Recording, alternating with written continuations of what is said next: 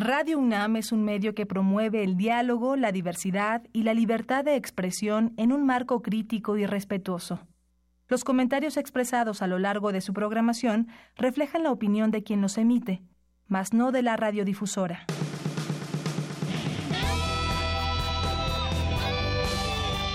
Prisma RU. Relatamos al mundo.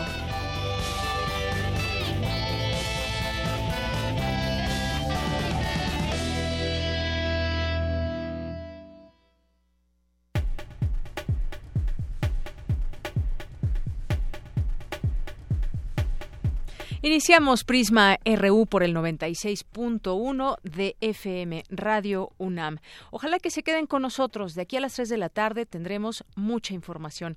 Hoy vamos a tener una entrevista para hablar de eh, esta consulta infantil y juvenil 2018. ¿Han escuchado de qué se trata? ¿Quiénes pueden ir a votar? ¿Qué son niños y jóvenes?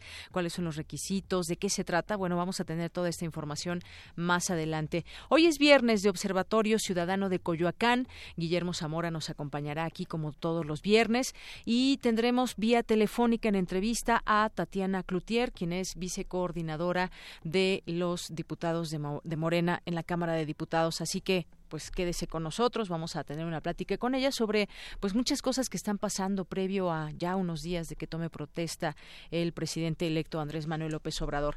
Vamos a tener también una entrevista con la doctora Valeria López Vela, que es doctora en filosofía, y vamos a platicar con ella sobre el Día Naranja, que es el próximo 25 de noviembre. Como toca domingo, vamos a hablar hoy de este tema, el Día Internacional de la No Violencia contra la Mujer. Tendremos aquí también refractario con Javier Contreras para hablar de algunos temas que eh, fueron expuestos muy intensamente durante la semana, algunos temas coyunturales, el tema de los migrantes, la presentación del proyecto de reforma constitucional para la Guardia Nacional, las declaraciones del rey Zambada también y eh, pues el tema de la corrupción, cómo vamos a ir avanzando en estos temas para erradicar la corrupción, se puede, no se puede.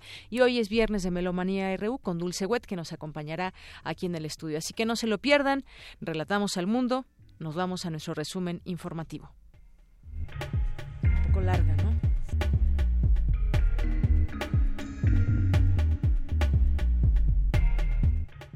Es la una de la tarde con siete minutos y en este viernes 23 de noviembre en los temas universitarios le tendremos Explican universitarios lo que implica invertir en proyectos innovadores como procurar resultados favorables. Dulce García con la información. El, un sexenio no alcanza para cambiar el modelo educativo. Cindy Pérez nos tiene los detalles. Inauguran la exposición Producir conservando biodiversidad y comunidades sostenibles. Cristina Godínez nos ampliará los detalles. En los temas nacionales, la Secretaría de Hacienda eliminó el, el, estímulo fiscal al impuesto especial sobre producción y servicios IEPS para la gasolina magna, medida que será aplicable en la semana del 24 al 30 de noviembre de este año. Hoy se dieron a conocer cómo serán los uniformes de los integrantes de la Guardia Nacional, que serán identificados con un uniforme gris y pixeleado en un tono azul marino. La Coordinadora Nacional de Trabajadores de la Educación advirtió que los movimientos en el CENTE facilitan la llegada de la exlideresa magisterial Elba Gordillo. El alcalde de Tijuana declaró una crisis humanitaria en la ciudad fronteriza con Estados Unidos y el viernes también dijo hoy que solicitó apoyo a Naciones Unidas para ocuparse de los aproximadamente 5.000 migrantes centroamericanos que han llegado aquí o allá en Tijuana. La Coordinadora Nacional de Trabajadores de la Educación advirtió que los movimientos en el CENTE facilitan la llegada de la exlideresa magisterial Elba Ester Gordillo. Y en temas internacionales, la cifra de niños indocumentados detenidos en Estados Unidos alcanzó un récord de 14.030 de acuerdo con el diario The Houston Chronicle. Hoy en la UNAM, ¿qué hacer y a dónde ir? ¿Te gusta el rock? Te recomendamos el documental En la Periferia, del director Alberto Zúñiga Rodríguez, quien nos lleva al corazón de una industria, la del rock, en el Estado de México, economía subterránea que cada fin de semana toma vida con la participación de varias docenas de agrupaciones musicales que van desde pequeñas audiciones en terrenos baldíos y galerones hasta grandes producciones con eventos masivos de 5 o 10 mil asistentes. Este trabajo nos acerca a ocho bandas emblemáticas de este género musical: Bostic, Tex-Tex, Liran Roll, Luzbel, Rebel Punk, Follaje, Transmetal y Juan Hernández y su banda de blues. Asiste hoy a las 19 horas en la sala José Revueltas. Hoy es viernes de concierto en la sala Julián Carrillo. No te puedes perder la presentación de Los Infinitos Más Iguales, trío de rock progresivo, ya rock, formado en el 2012, año en el que nacieron como un taller para desahogar todo tipo de ideas musicales, alrededor de conceptos como la mexicanidad, la ciudad, el barrio, la resistencia y desde 2014 han impartido talleres, emprendiendo su búsqueda sonora, en vivo a veces como trío, otras como cuarteto o quinteto, pero siempre fieles a la esencia más igual. La base inamovible del grupo es el poderoso trío de guitarra, bajo y batería, mucho blues, rock, jazz y arabic rock. Asiste a este grandioso concierto hoy a las 21 horas a nuestras instalaciones ubicadas en Alfo Prieto 133, Colonia del Valle. La entrada es libre. ¿Sabías que hoy se cumplen 135 años del natalicio de José Clemente Orozco? TV UNAM ha preparado un especial de este pintor mexicano, ícono del muralismo nacional. Descubre su faceta como estudiante de matemáticas y su incursión al dibujo arquitectónico. No te pierdas este fascinante documental hoy en punto de las 17.30 horas por la señal de TV UNAM en el canal 20.1 de televisión abierta.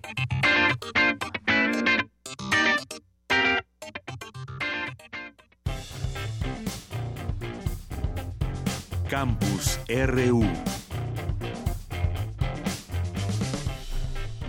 Bien, pues en nuestro campus universitario de este día iniciamos con la siguiente información. Inauguran en el Museo Universum la exposición Reproducir conservando biodiversidad y comunidades sostenibles, un tema interesante como muchos de los que se exponen en Universum, que nos dan datos, que nos exponen a través de lo visual también los temas. Así que vamos con esta información de mi compañera Cristina Godínez. ¿Qué tal, Deyanira? Un saludo para ti y para el auditorio de Prisma RU. En el Museo de las Ciencias Universum, el rector de la UNAM, Enrique Graue, dijo que nuestro país debe crecer de manera sustentable, con conciencia social y respeto a la biodiversidad. Expresó que en 2015 México firmó los compromisos del desarrollo sostenible y la UNAM se ha sumado en forma decidida para su cumplimiento. Prueba de ello es que en la reciente reestructuración administrativa de esta casa de estudios se creó una dirección general que se encargará de la sustentabilidad, aunada al Seminario Universitario de Sociedad, Medio Ambiente e Instituciones. Al inaugurar la exposición Producir conservando biodiversidad y comunidades sostenibles, Graue Vigers señaló que la lógica del desarrollo económico y social no corresponde siempre a la conservación de las riquezas naturales de la nación. Necesitamos crear las conciencias y el conocimiento suficiente para poder tomar decisiones como país correctas, para podernos oponer a aquello que lesione los intereses de nuestra riqueza de la biodiversidad y de nuestra riqueza ecológica.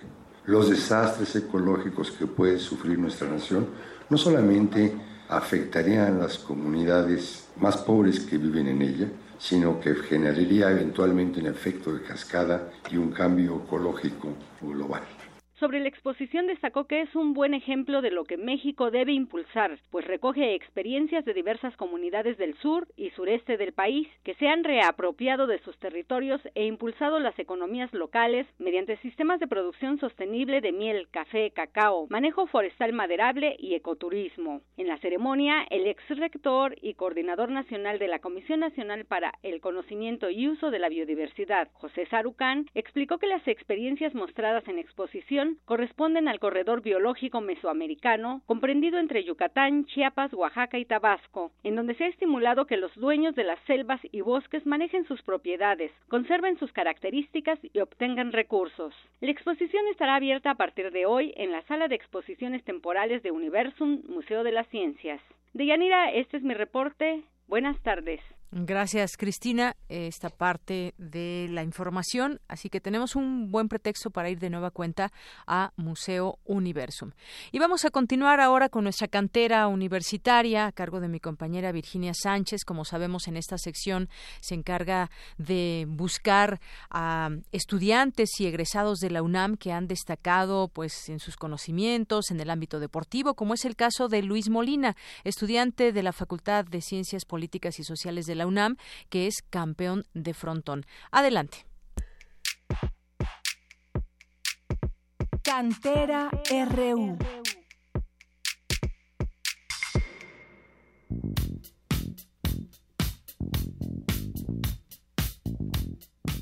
Luis Molina Villavicencio, estudiante de la Facultad de Ciencias Políticas y Sociales, ganó el primer lugar en la modalidad de paleta de goma de frontón durante el 18 Campeonato Mundial de Pelota Vasca que se llevó a cabo en Barcelona, España. Conozcamos más a este brillante y campeón universitario.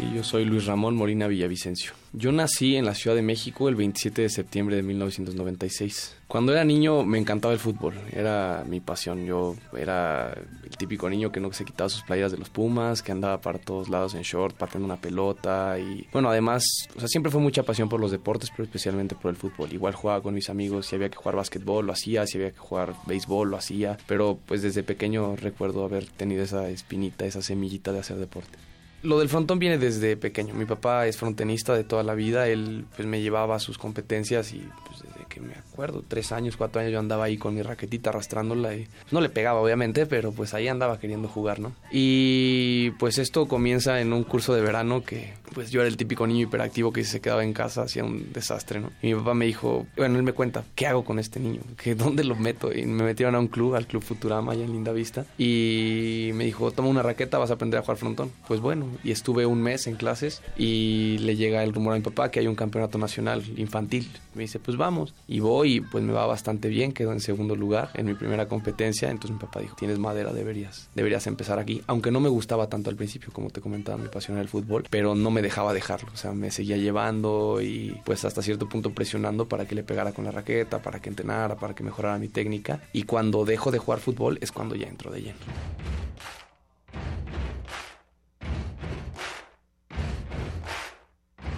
Yo entro a la UNAM desde el bachillerato, entro a la, a la prepa 6, soy coyote, y ha sido una convicción desde pequeño. Yo recuerdo que mi papá también es egresado de la Facultad de Ciencias Políticas y mi mamá es, tiene una maestría en Economía, igual por la UNAM. Entonces, pues esa concepción de que la UNAM es el mejor lugar para estar la tengo muy presente desde pequeño. Y yo vivía en Toluca en ese entonces, cuando estaba en la secundaria, y se presenta la oportunidad de presentar el examen de Comipems y dije, pues, ¿por qué no? ¿Por qué no intento a la UNAM, no? De una vez tener el pase, pues, garantizado. No garantizado, pues, pero casi ya tienes más de la mitad con el hecho de entrar al bachillerato para entrar después a la licenciatura. Entonces, pues entro y me saco un buen puntaje, quedo en prepa 6 y desde ahí me volví orgullosamente Puma. Estudio Ciencias Políticas y Administración Pública. Bueno, combinar los estudios y el deporte es bastante, bastante complejo. Sí es una tarea, no es nada fácil, pero pues es a base de orden. La disciplina que me inculcaron mis padres, porque si no, pues no la libras porque dicen, bueno, un entrenamiento que te absorbe dos horas al día de 24, ¿no? Pero lo que no, lo que no cuentan es lo cansado que estás después, las ganas que tienes de dormir, las ganas que tienes de echarte, de no hacer nada, porque el esfuerzo físico pues es bastante demandante. Y tener todavía que leer, tener todavía que hacer tu tarea, que escribir y demás, pues sí es complicado. Entonces tienes que buscar como cierto balance, conocerte, en qué momento estás dispuesto a hacer tareas, y en las mañanas, en las noches y demás, hasta que encuentres el balance para, pues para sacar las dos cosas. Bueno, el entrenamiento depende mucho de, la fase de competición en la que nos encontramos. ¿no? Hay momentos en que es más duro que otros por, cuestiones metodológicas, pero pues es lo que hacemos todos, casi todos los deportistas. Mucho entrenamiento físico, trabajo de gimnasio y demás. En nuestro caso es mucha explosividad, rapidez, fuerza en brazos y demás. Y además las cuestiones técnicas en cancha. Que si bien, pues yo no, o sea, mi papá es mi entrenador, pero pues él también tiene, él trabaja y demás. Entonces yo tengo que hacerlo solo. Pues tengo mis rutinas ya preestablecidas para entrar y no sé hacer ciclos de repeticiones, buscar perfeccionar jugadas y demás. Híjole, pues es indescriptible, en verdad. Eh, yo había tenido la oportunidad de participar en varios campeonatos mundiales juveniles. Yo fui campeón mundial en 2015 en esta misma especialidad, pero pues creo que no se compara. El hecho de poder decir que eres campeón mundial de primera fuerza absoluto, ya sin límite de edad, de participar, de conocer gente nueva y lo más importante de estar en, el, en lo más alto del podio escuchando tu himno y ver tu bandera ondear, es indescriptible en verdad. Llevar a la universidad a lo alto, llevar a tu país a lo alto, pues creo que es una satisfacción que merece todas las horas de esfuerzo que se invirtieron.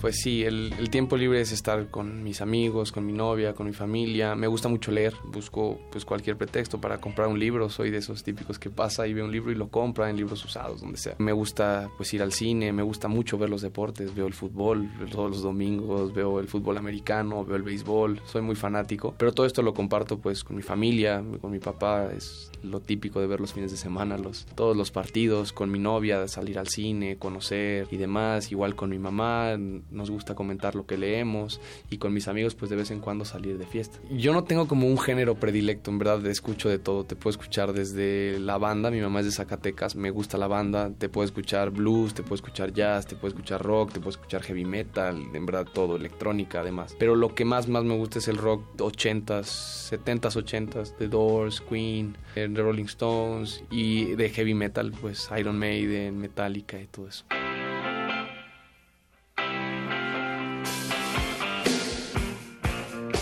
El siguiente año es un año de bastantes retos porque no solo son en lo deportivo, sino también en lo académico. Yo estoy ya en séptimo semestre. En teoría debería estar titulándome el año que viene, terminando octavo, presentando mi tesis. Y pues ese es mi primer gran reto, ¿no? Para el año que viene, darle un poco de más prioridad a, lo académico, hacer un buen trabajo de tesis, salir pues de buena forma de la facultad. Y además vienen Juegos Panamericanos, en mi especialidad que se van a celebrar en Lima, en Perú. Entonces, pues es un año difícil con muchos retos, pero estoy muy gustoso de afrontarlos le agradezco, eh, principalmente a mi familia, a mis padres. O sea, ellos han sido el sustento principal, ellos siempre han buscado la forma de apoyarme, de llevarme a los torneos, de buscar que me supere, de levantarme cuando estoy triste, de en verdad, ellos saben cómo llegarme. Tanto mi mamá como mi papá saben identificar en el momento en que no tengo ganas de hacer nada, que me siento apático, porque pasa. Todos los deportistas en algún momento pasamos por estas fases de desmotivación y ellos siempre están atrás. Mis papás pues son la, el pilar fundamental. A mi novia también agradecerle porque también ha llegado a conocerme a un grado que, que pues me motiva, me ayuda, me empuja a ser mejor persona cada día. Mis amigos que cuando necesito despejarme, cuando necesito pensar en otras cosas, siempre están ahí con bromas, hacerme reír y demás. Mis profesores también por lo que me han aportado en la escuela, por la persona que me han ayudado a llegar. Yo le diría a los jóvenes primero que hagan deporte, que lo puedan hacer por una cuestión lúdica, lo pueden hacer por una cuestión de alto rendimiento, por la cuestión que a ellos les llame la atención, pero el deporte siempre te va a enseñar muchas cosas. La semana pasada escuchaba una entrevista con, con Ana Guevara que preguntaba que por qué era tan importante el deporte en la vida. Y la principal lección que nos deja es que te enseña a ganar y a perder, te enseña que hay altos y bajos, te enseña a desarrollarte como persona, tu inteligencia emocional después de practicar un deporte, de perder en la cascarita, de ganar en la cascarita de fútbol, pues cambia. Enseñas a tu mente a pensar de distinta forma que los fracasos no siempre son terminales, que siempre hay una forma de salir adelante, que la vida siempre te da revanchas. Entonces por eso yo les digo, métanse a jugar lo que quieran, hagan lo que tengan que hacer y después como profesionistas, como padres, como hijos, como demás,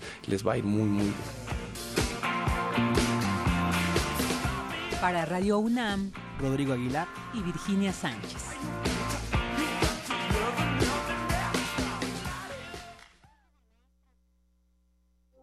Queremos escuchar tu voz. Nuestro teléfono en cabina es 55 36 43 39.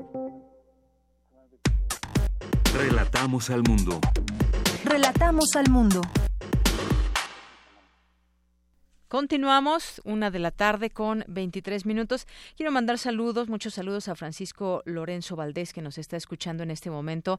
Te mandamos muchos saludos, Francisco, y pues ojalá que nos escuches también en otro momento, otro día.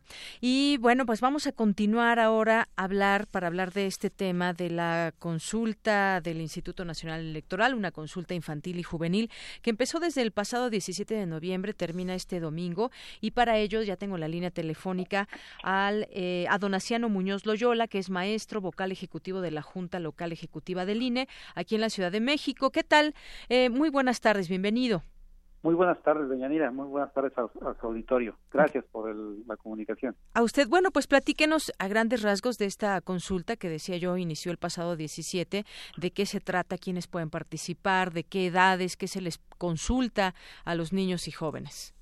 Sí, pues mire, eh, justamente empezamos el día sábado 17 de noviembre con esta consulta dirigida a las niñas, a los niños y a los adolescentes eh, que va o lo conformamos en tres bloques de edad.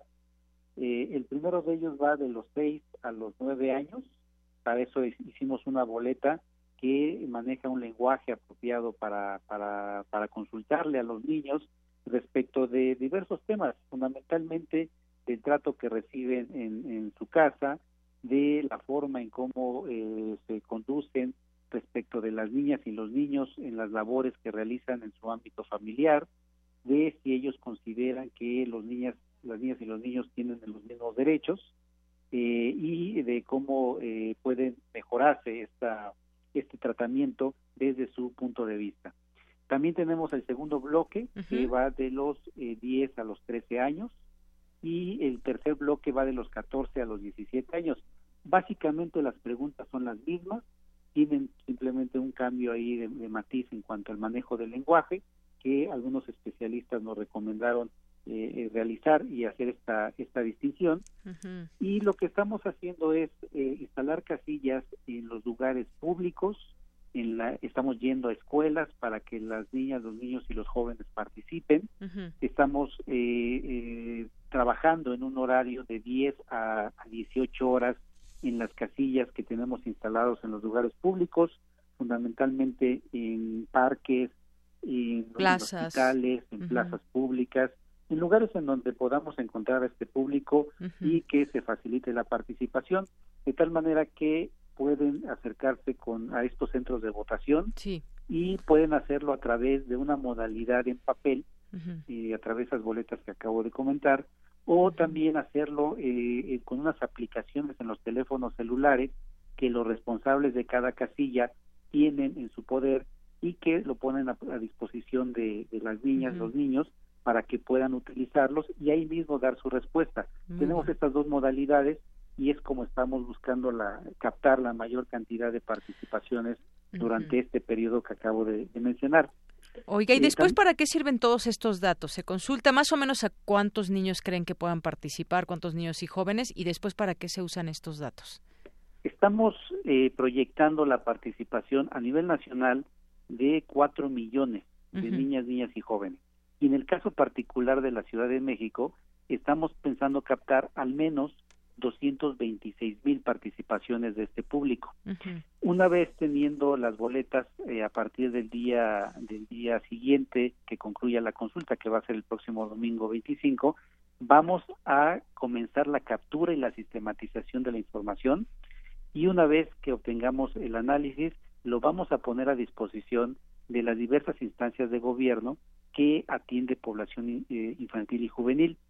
eh, fundamentalmente el Congreso, para efecto de que se ha valorado la, la, valorada la información que ahí se contiene y en su caso se emita alguna modificación a la ley, alguna política pública que vaya encaminada a atender las inquietudes que manifiestan eh, las niñas, los niños y los jóvenes, pero también a organizaciones sociales que traten problemáticas de, de, esta población para que con base en esa información puedan también tomar algunas decisiones respecto de cómo conducir las acciones de esas organizaciones sociales.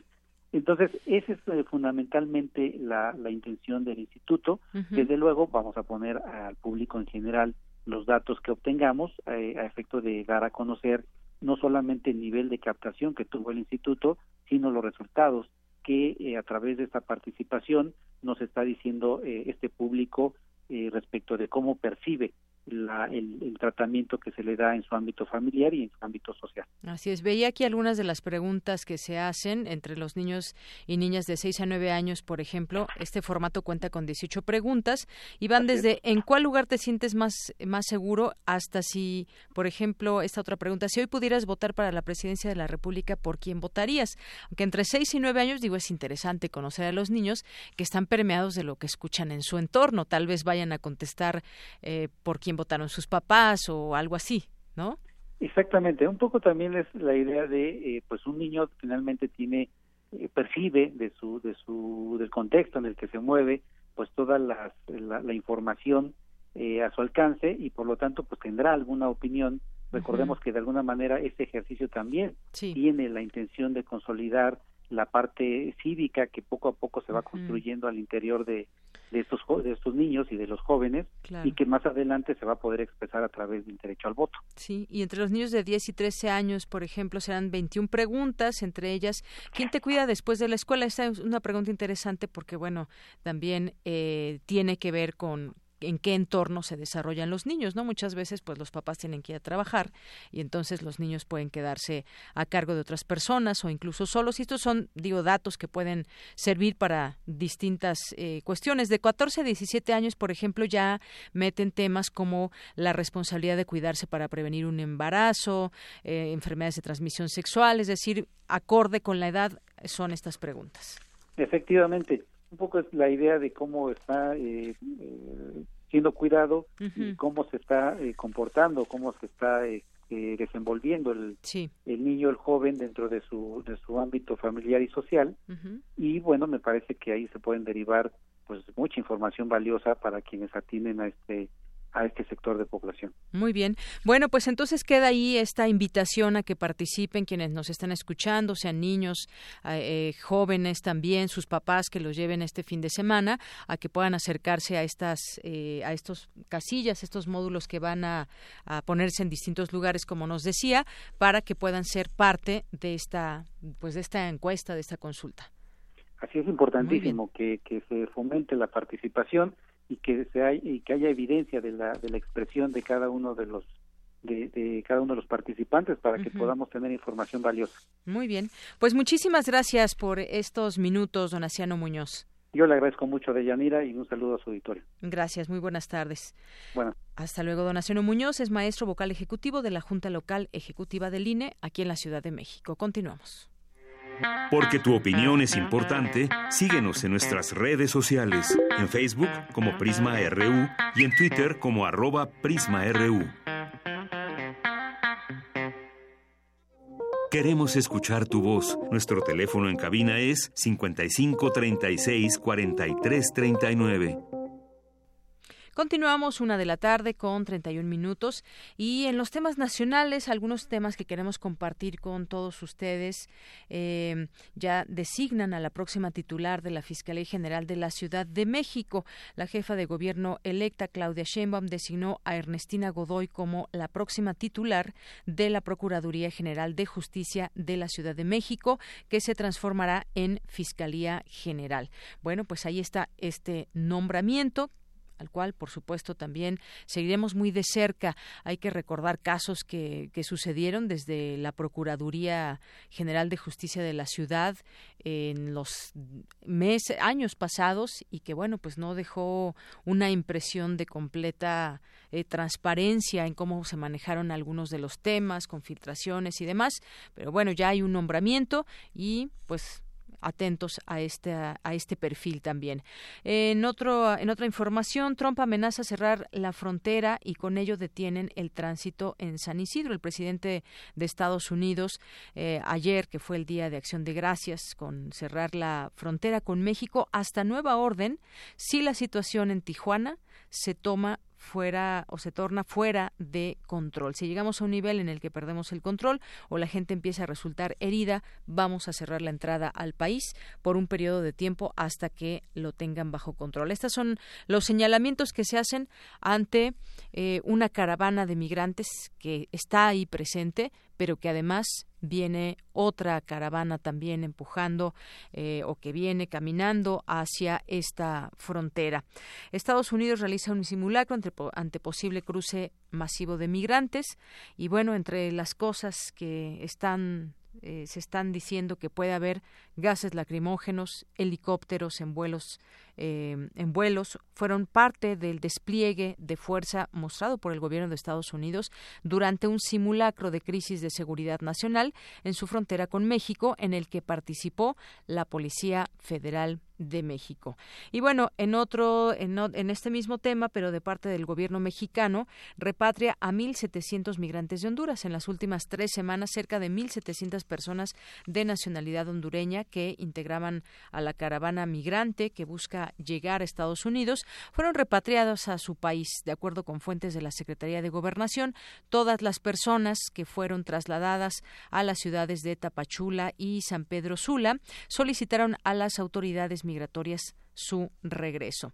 Y también no sé si ustedes, eh, ustedes supieron de estas declaraciones del alcalde de Guanajuato, donde, bueno, pues en pocas palabras dijo que quería, que quería turistas que tuvieran dinero, que compraran, que fueran a restaurantes y que no esos turistas que llegan en camiones de un estado a otro, en camiones que tienen un costo barato y que además llevan comida y que eso pues no le servía al estado. Bueno, pues después de eso, en la previa, el alcalde Arturo Navarro dijo que muchos turistas que gastan poco. Y bueno, luego de esto también estuvo pendiente el Observatorio Ciudadano Local, emitió un comunicado en el que se solicita o que solicita el Consejo Nacional para prevenir la discriminación a tomar cartas en el asunto por discriminar al tipo de turista que puede que sea bienvenido a Guanajuato y que además, bueno, de alguna manera se intentó disculpar posteriormente.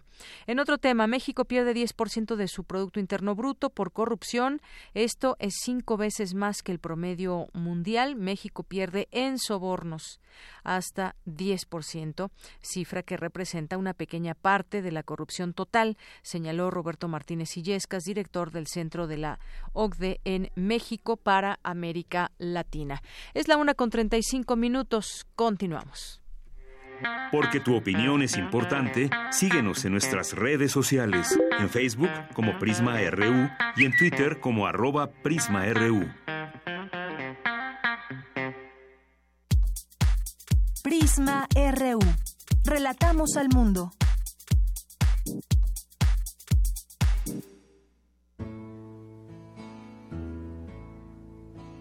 La danza de la paloma hacia furor. Observatorio Ciudadano de Coyoacán.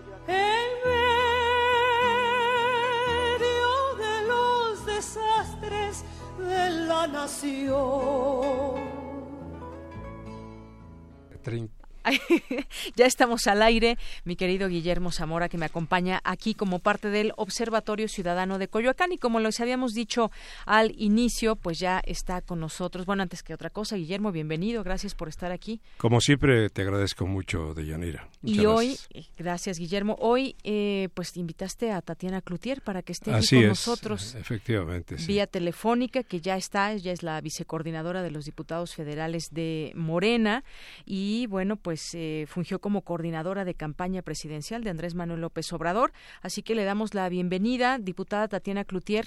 Buenas tardes, bienvenida. ¿Cómo estamos? Buenas tardes. Tatiana, ¿cómo estás? ¿Qué tal? ¿Cómo estamos, Guillermo?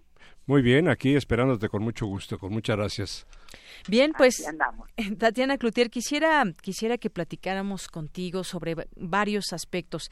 Pues en primer lugar, estos meses a partir de que se da como ganador Andrés Manuel López Obrador, han sucedido muchas cosas a lo largo de estos meses. Muchas, de verdad, cuando digo muchas es que sí han pasado muchas cosas, consultas, ha habido también expuestas muchas situaciones. De acuerdo. Sí, y entre ellas pues está, vamos a empezar por este, ¿sí? ¿Me escuchas? Bueno, bueno, ¿me escuchas? Bueno, creo que no me escucha. Vamos a retomar la comunicación para que podamos, eh, pues, preguntarle. ¿Ya, ya nos escuchas, Tatiana? Así es. Ah, muy ah, bien. Qué bueno.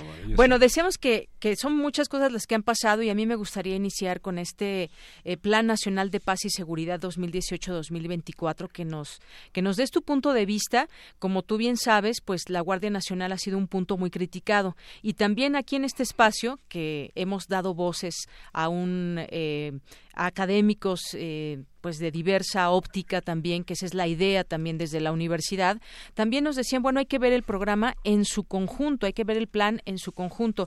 ¿Cuál es tu punto de vista con respecto a este tema?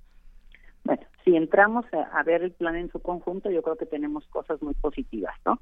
El plan en su conjunto es un plan que es, eh, no es visto desde un solo ángulo, incluye y considera y tiene muy, muy en cuenta y muy claro el hecho de que eh, se requiere trabajar el tema de seguridad desde eh, una manera demasiado, digo demasiado integral. No podemos perder de vista lo, integral, porque si no estamos perdiendo de vista todo el propósito propio de lo que vendría siendo la, la, la, la propuesta, ¿no? Y la propuesta pasa por muchísimos pasos, pasa por la consideración y el cuidado que se debe de tener en términos de eh, desde atacar el problema de raíz y cuando decimos de raíz yo creo que ese fue uno de los programas fundamentales o de uno de los proyectos fundamentales de Andrés Manuel en campaña el decir eh, cómo ir al problema. Y está el de jóvenes construyendo el futuro el encontrar el buscar trabajo para generar trabajo para que los jóvenes no estén en una situación de pues de, de, de incomodidad y de disponibilidad al crimen organizado y eh, cuando uno pasa por todas estas cosas vas viendo cómo inclusive desde la conformación propia de la colonia que ahí trabajaría Román Meyer con planes de pacificación en diferentes sectores empiezas a generar ambientes propicios para la cultura propicios para convivir propicios para salir a la calle caminar y ir este buscando una manera distinta de relacionarse entre vecinos, lo que decimos recuperar el tejido social. Se tiene también una parte integral en el plan de capacitación y bueno, el programa es muy muy integral y vayamos entrando ahora sí al tema de la Guardia Nacional. ¿Te ha gustado este planteamiento de la Guardia Nacional? ahí voy aquí y, hay que verlo. Si hablamos del plan de del plan de paz y seguridad es sí, si hablamos de la Guardia Nacional, algo fundamental que es importantísimo decirlo. La Guardia Nacional tiene de, en la Constitución desde 1800, desde 1957, no 1857, desde la primera vez que se conforma está ahí la Guardia Nacional. No es una novedad, no es una propuesta nueva de Andrés Manuel. Esto es fundamental. Quien vaya ahorita a la Constitución va a encontrar la Guardia Nacional. ¿Sí? ¿Qué es lo importante y cuáles son las diferencias? Y en estas partes es donde yo sí creo que hay matices y que tendremos que eh, buscar esas matices en favor de México entero. ¿A qué voy con estas matices? Una de ellas es la Guardia Nacional debería tener un mando mixto y no un mando militar.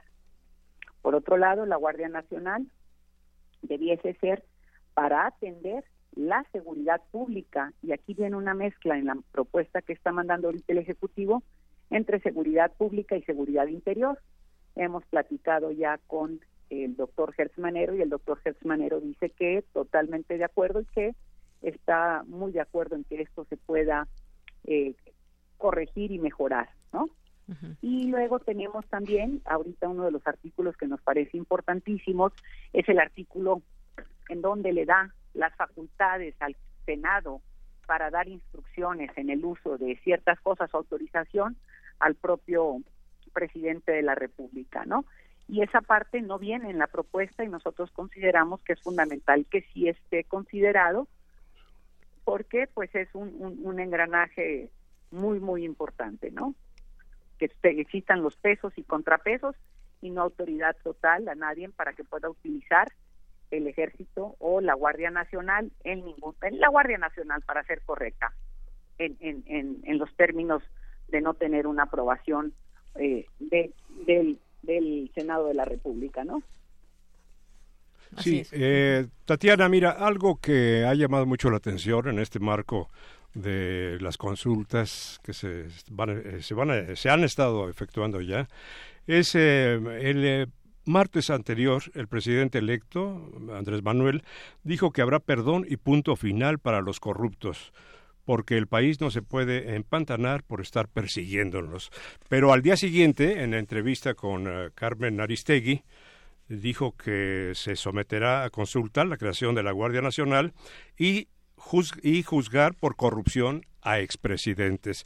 ¿Cómo podemos tomar este cambio tan eh, ah, radical? A ver, vamos viendo una cosa, yo creo que valdría la pena y me encantaría que la manera en que lo estás planteando hubiera sido con respecto a la Guardia Nacional. Yo lo que entendí o lo que creí haber escuchado es que sometería a, la consulta y en base a eso daría reversa o no a la Guardia Nacional, que no es lo mismo. ¿sí? Parecería lo mismo, pero sí hay un paso uno y un paso dos. Entonces, este, no opino de eso porque tenemos duda. Tú me la planteas de una manera y yo tengo otra visión, como yo le escuché. Entonces, si no tenemos claridad, prefiero dejarla de un lado para no decir lo que no lo que no debo decir sin atender el tema prioritario. Y me voy a la parte de corrupción. Sí. Me voy a la parte de corrupción. Tiene la razón de alguna manera Andrés Manuel y la sociedad también tiene la razón. Y hay una tercera parte también que tendríamos que visualizar. El país, sí, o sea, yo creo que eh, estamos yendo a un cambio de régimen en muchos sentidos. Estamos teniendo una transformación enorme con esta votación que se dio el primero de julio. Y está en el reto que bien dice eh, el presidente electo, ¿por qué o sea, ¿cómo me detengo a buscar, a mirar el pasado sin arreglar el futuro? Y esa parte le doy toda la razón. Ahora vamos viendo a quién le tocaría arreglar el pasado y a quién le tocaría este construir qué. Al presidente de la República per se no le toca ese tema. ¿Sí? Históricamente hemos visto que presidentes que han llegado dudosos de su propio triunfo han tenido que utilizar Así lo vivimos desde Salinas de Gortari, quien llega dudoso de su triunfo y entonces tiene que dar un acto espectacular, aparentemente de corrupción, no porque la quina fuera o no, simplemente utilizando toda la fuerza del Estado, violando inclusive el propio Estado de Derecho, brincándose trancas, montándole cosas a la quina, que había otros motivos para detenerlo, pero le montaron unos para poder hacerlo rápido, y entonces ya la gente aplaude y dice, wow, Salinas. Viene Felipe Calderón, declara la guerra, ¿no? Luego viene este también eh, que te dicen, o sea, los actos estos como triunfalistas que quieren manejar. Y en eso Andrés Manuel es muy claro y dice, no voy por un acto de esa índole porque no me corresponde. ¿A quién le corresponde esta tarea? Primero, andan diciendo que quieren un fiscal autónomo. Pues si es autónomo, Andrés Manuel no tiene por qué estarle diciendo qué hacer y el fiscal habrá de ver qué casos se quedan en el tintero y habrá de darle seguimiento a esos casos o no. Por otro lado está la función pública. Y la función pública, si hay casos que se quedan en el tintero a la hora de ir caminando, se encuentran cosas y tendrán que investigar, habrá de caminar en ese sentido. Y está otra vertiente que no le toca al Poder Ejecutivo tampoco, que es la parte del eh, Poder Legislativo. Si la Auditoría Superior de la Federación, a la hora de aprobar cuentas y casos y situaciones, encuentra algo, empieza procesos de investigación que no son parte ni del Poder Ejecutivo ni del Poder Judicial, sino el Poder Legislativo ahora sí obliga a través de la Auditoría Superior un caso que entraría a la Fiscalía y entonces seguiría su propio proceso. Y entonces, este, tiene razón de alguna manera Andrés Manuel y por otro lado también es, no es que decir, eh, en la parte que a él le compete, pues tiene razón también, ¿a qué nos queremos ir? Ahorita a entrar en el país en una circunstancia de, de linchamientos o a caminar, y a él le toca caminar y están estos caminos con los cuales se podrá mirar el pasado. Eh, Tatenia Cloutier, yo te preguntaría, pues todas esas voces críticas que se han lanzado, por ejemplo, en contra de la Guardia Nacional, en contra de decir, bueno, sí se quiere terminar la corrupción, pero antes también hubo corrupción, ¿por qué no le compete también a las autoridades que lo vienen investigando? No es solamente eh, que tenga que ver con el presidente electo, allá hay un seguimiento a muchos casos de corrupción, exgobernadores, por ejemplo. Yo creo que eso lo seguirán, eso lo tendrá que seguir. Eh, la propia Procuraduría que se convertirá en Fiscalía, pero claro que eso se tienen que seguir, ¿sí? No llega eh, un poder y le dice otro, sí me explico, o sea, son dos caminos. Son dos caminos. Bueno, todas estas voces críticas que hay, pues yo me imagino que pues tendrán razón o no con, conforme vaya pasando el tiempo y veamos resultados. Yo en este sentido te preguntaría, ¿seis años serán suficientes para qué? ¿Para sentar bases? ¿Para hacer un cambio verdadero como se prometió? ¿Para qué alcanzan seis años? A ver, a ver. Eh, cuando, cuando dicen esta parte serán suficientes, no me gusta que la pongamos así porque luego se pone nervioso el que dice que ABCDFG. Entonces es seis años es el tiempo que tiene un presidente de la República para hacer lo que le toca hacer. Y aquí la, la decisión de la población es decir, en un momento dado, cuando existan nuevos candidatos y candidatas, ¿qué proyecto aprobarán? Uno que le dé continuidad a esto y lo lleve a otra dimensión o votarán una cuestión distinta. Y pongo el ejemplo de la Ciudad de México. En la Ciudad de México se tuvo primero, llegó Cuauhtémoc Cárdenas, y la gente empezó a ver un camino trazado y dijo, queremos más de eso, vota por Andrés Manuel y Andrés Manuel consolida este cambio y le da una sacudida impresionante y mucha mejoría a la Ciudad de México y la gente sigue diciendo queremos más de esto y votan por Marcelo. Entonces a eso es a lo que me refiero y en ese sentido, ¿cuánto dura, cuánto dará seis años? Primero ya, ya, ya hay un giro de, de algo distinto para iniciarse, que se iniciará el primero de diciembre.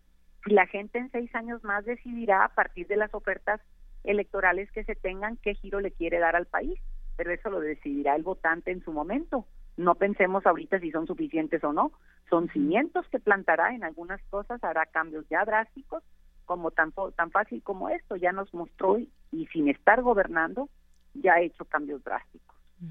Usa aerolíneas cotidianas, anda en un Jetta y ha hecho las cosas de forma distinta y todavía no es presidente en funciones.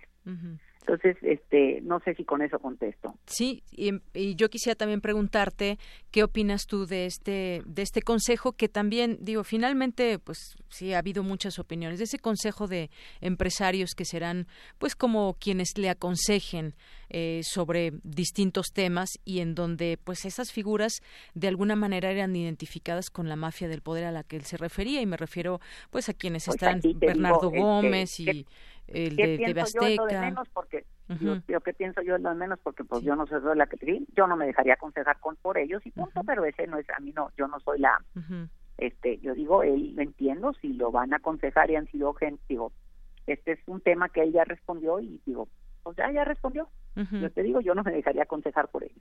Y mucha gente tampoco. bueno, pues eh, algo más, Guillermo. Pues eh, agradecer eh, a Tatiana su participación. Muchas gracias, Tatiana. Al contrario, encantadísima. Gracias, Tatiana Cloutier, por estar aquí con nosotros en Prisma RU de Radio UNAM, donde queremos pues también escuchar pues las voces diversas que hay también desde nuestra universidad y pues también ir entendiendo esto desde el ámbito desde donde tú estás, por ejemplo, esa visión que nos traes de como diputada de Morena, conocemos el trabajo que has hecho también por este proyecto que está por comenzar y pues bueno, muchas gracias por eso. Continuamos. Queremos escuchar tu voz. Nuestro teléfono en cabina es 55 36 43 39. Prisma RU. Relatamos al mundo.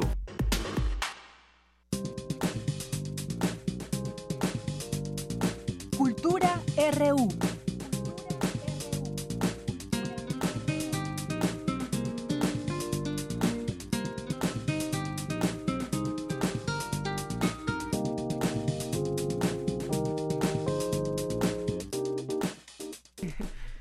Bien, pues ya estamos en la sección de cultura y me da mucho gusto recibir a mi compañera Virginia Sánchez. ¿Qué tal, Vicky? Muy buenas tardes. Hola, ¿qué tal? De Yanira, auditorio de Prisma RU, muy buenas tardes. Pues en nombre de mi compañera Tamara Quiroz, que está enfermita, y le mandamos un muy cordial saludo y todos los buenos deseos para que se mejore pronto y ya retome este su espacio. pues estamos aquí en, esta sección de Cultura RU. Y bueno, pues para darle entrada al, invitado que tenemos el día de hoy, déjenme les cuento que Bertolt Brecht, dramaturgo y poeta alemán, es una de las personalidades más importantes desde el siglo pasado, ¿no? desde el siglo XX. Él fue creador del teatro épico con ideología comunista que plasmó en toda su obra y que ha, ha, dejado un gran legado que ha inspirado múltiples creaciones artísticas de gran importancia, como la de la que vamos a hablar el día de hoy, que se trata de viñetas brechtianas. Y para platicar sobre esta, esta, esta producción, nos acompaña en cabina Fernando Memije, uno de los actores que forman parte de esta puesta en escena. Bienvenido, Hola. Muy buenas tardes. Hola, muchas gracias por la invitación. Gracias, gracias. No, pues suena muy interesante. Cuéntanos, ¿por qué viñetas? Viñetas, pues porque justo son una serie de viñetas, son fragmentos de obras, canciones, eh, poemas de Bertolt Brecht, lo que lo que conforma este espectáculo son es una hora cincuenta con intermedio, eh, donde podemos ver eh, una serie de, de canciones, como ya lo dije, poemas hablados, poemas escenificados, poemas cantados de Brecht. Eh, vemos fragmentos de obras de, de, este autor, como lo mencionabas, que es uno de los autores íconos y más representativos del siglo XX, porque además este, este autor, Bertolt Brecht, justo genera un lenguaje que hoy en día seguimos utilizando, ¿no? Aunque no sabemos muchas veces o que a lo mejor no hay la conciencia que estamos usando lenguajes como la, el rompimiento de la cuarta pared, eh, él es el, el, padre de la comedia musical, del cabaret, ¿no? Justo su, su obra comienza entre, entre guerras, entre la Primera y Segunda Guerra Mundial, pero luego le toca ser perseguido por, por Hitler, ¿no? También. Y este hombre, él no era judío, era católico, pero justo por lo que él decía, como ya lo mencionaste, toda su obra es comunista y buscaba la igualdad y sobre todo la conciencia del espectador, ¿no? Así de, vean en qué mundo estamos viviendo, no importa cuál sea tu credo, todos estamos sufriendo, a todos nos están matando, ¿no? Exacto, y como él decía en este poema tan, el de los más conocidos, bueno, Brecht se volvió de los imprescindibles, ¿no? Así es. en todas estas expresiones. Hay hombres que luchan un día y son buenos hay hombres que luchan muchos días y son mejores, pero hay quienes son, pero hay quienes luchan toda la vida y esos son los imprescindibles. Y creo que fue una clara muestra, ¿no? Él, representó muy bien esto, esto que decía. Y bueno, pues viñetas brechtianas hace 20 años que se crearon bajo la dirección de Gilberto Guerrero, que bueno, eh, surge también de una coproducción, ¿no? Así es, justamente porque Brecht nace el 10 de febrero de, de, 1898. Entonces, en 1998 se junta la Escuela Nacional de Arte Teatral y el Centro Universitario de Teatro, la Escuela de Bellas Artes y la Escuela de la UNAM para eh, hacer una coproducción eh, y poder generar este espectáculo en conmemoración del centenario del natalicio de, Bertolt Brecht. Ha funcionado y, mañana vamos a develar placa ya de 20 años de, de este espectáculo.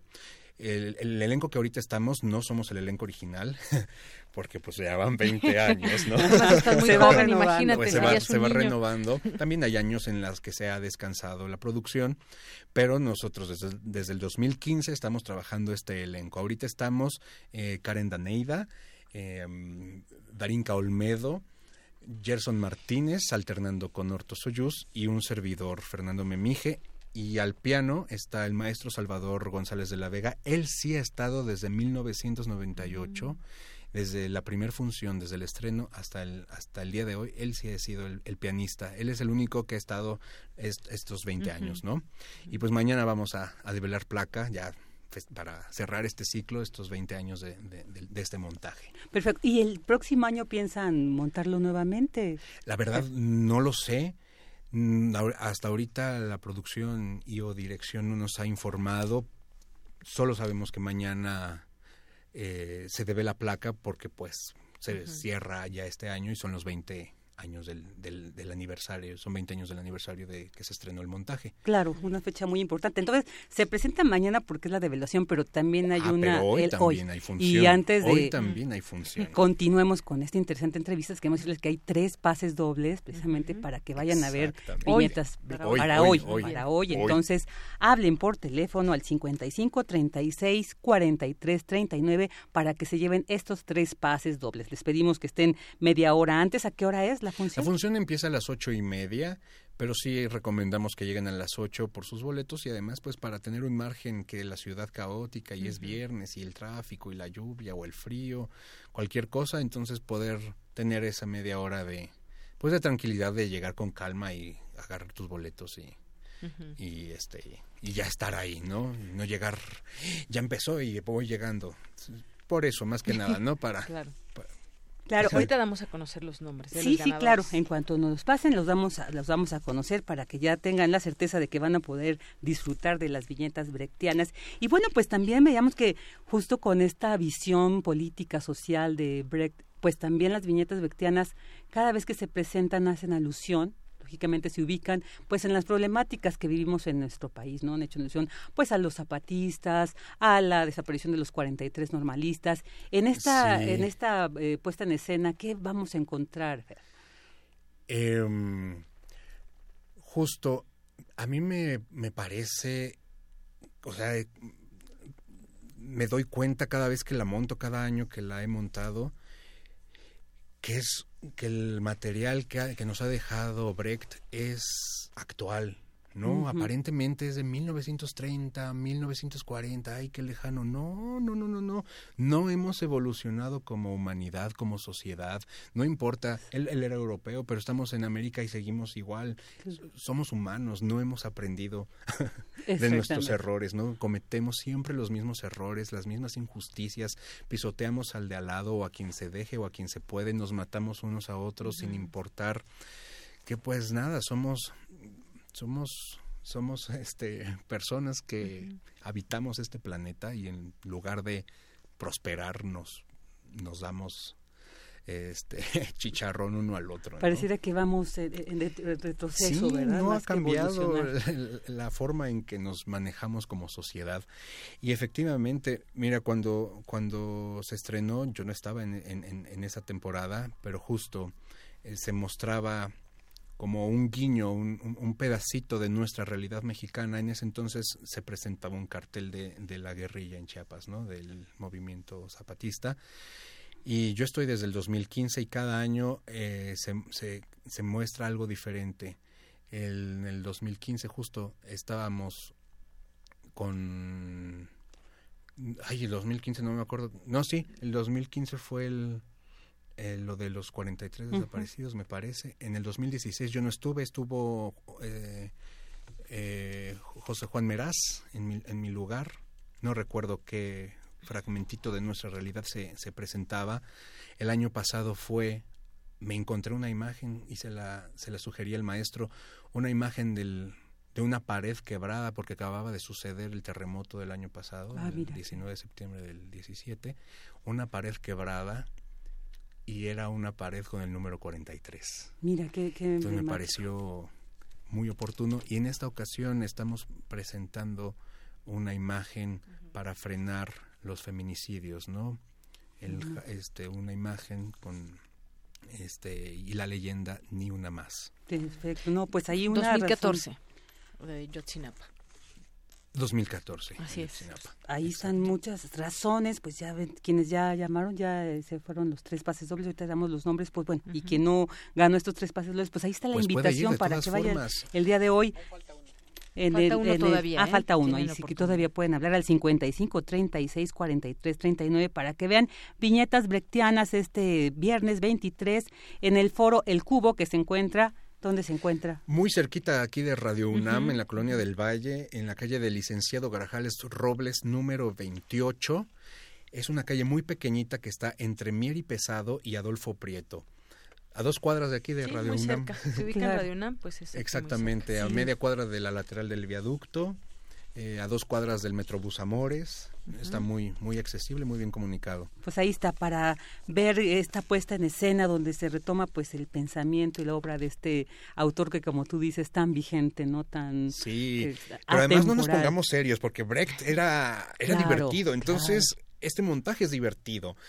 Tiene momentos serios, claro, pero también hay momentos divertidos, hay momentos eh, de tono cabaretesco, cantamos, bailamos, platicamos con la gente, nos revolvemos con el público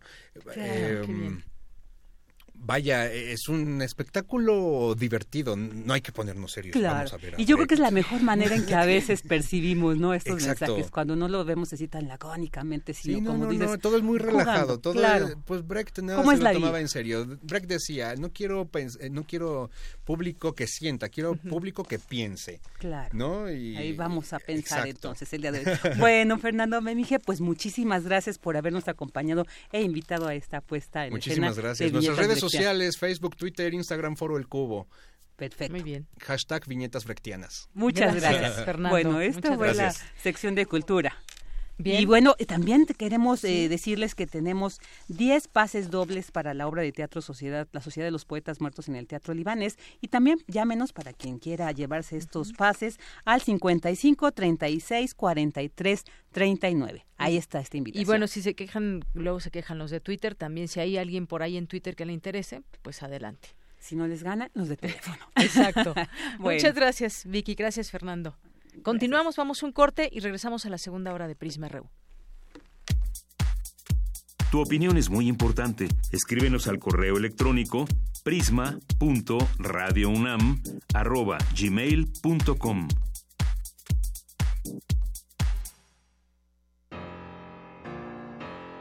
...2018...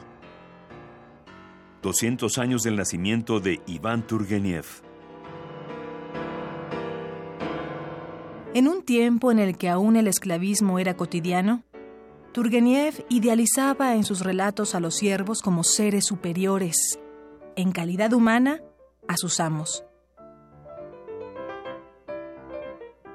Se dice que el impacto causado por sus textos en la opinión pública influyó en la decisión del zar Alejandro II de emancipar a los siervos de la gleba en 1861.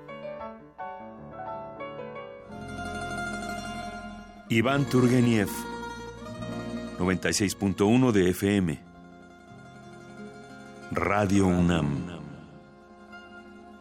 Experiencia sonora.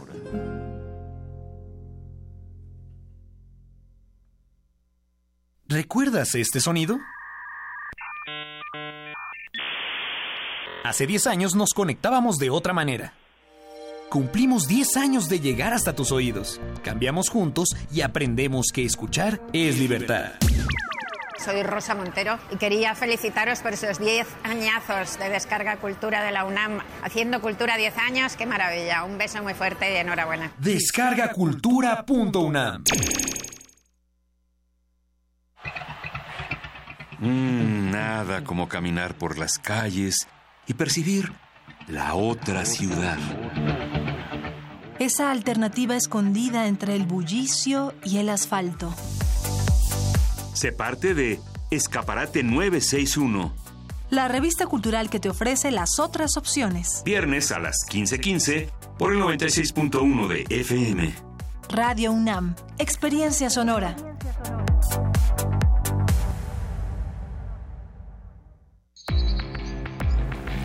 México necesita un cambio, pero un cambio que vaya de frente. Imagina un país donde todos los mexicanos podamos nacer, crecer y envejecer sin hambre, sin frío y sin miedo.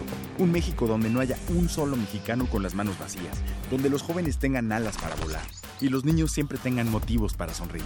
Imagina un México donde hombres y mujeres puedan ser lo que quieran ser, sin límites ni obstáculos. Imagina un México en paz. PAN. El Museo Nacional de Arte abre sus puertas a la exposición Saturnino Herrán y otros modernistas. La muestra reúne 86 piezas entre pinturas, dibujos, fotografías e impresos, las cuales representan un recorrido por las etapas de producción del artista. Complementan la exhibición obras de Alberto Garduño, Alfredo Ramos Martínez, Ángel Zárraga, Francisco Goitia y Germán Gedovius. Saturnino Herrán y otros modernistas se puede visitar en el Museo Nacional de Arte, calle Tacuba número 8, Centro Histórico.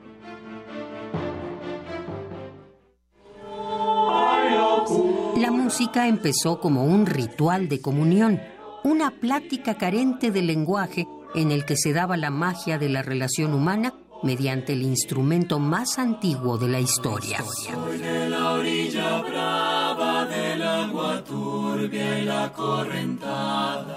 Radio UNAM y la Facultad de Música te invitan a disfrutar de las posibilidades musicales de la voz humana en el concierto del ensamble vocal Caija.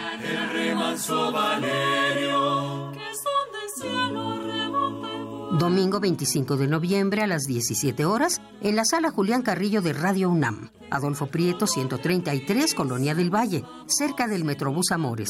Entrada libre. Sábado Distrito Federal. México y Latinoamérica a través de sus voces musicales. Radio UNAM, experiencia sonora.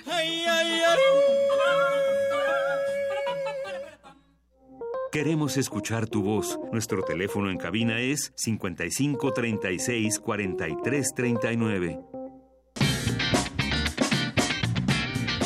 Mañana en la UNAM, ¿qué hacer y a dónde ir. La Facultad de Ciencias Políticas y Sociales, a través de la División de Educación Continua y Vinculación, te invita al ciclo de cine con ciencia social a través de la ciencia ficción, del 26 al 30 de noviembre, con largometrajes como Sector 9, del director Neil Blomkamp, Depredador 2, de Stephen Hopkins, entre otras. Este próximo lunes 26 de noviembre, no te puedes perder El Origen, del director inglés Christopher Nolan. Asiste en punto de las 13 horas a la Sala Isabel y Ricardo Posas en la Facultad de Ciencias Políticas y Sociales. Consulta la cartelera completa en www.políticas.unam.mx.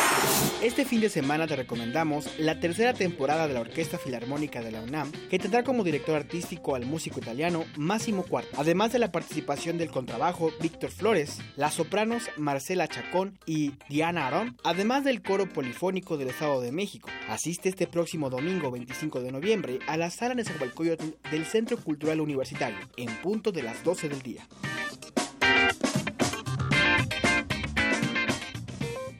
Todas las palabras son poderosas.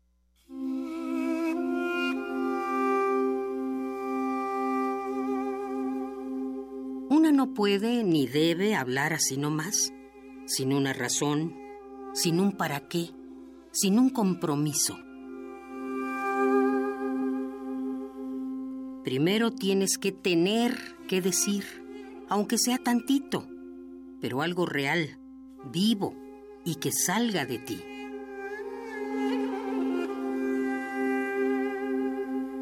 Después, ya te puedes acercar a las palabras, pero hay que acercarse a ellas con respeto, porque te digo, son poderosas y peligrosas.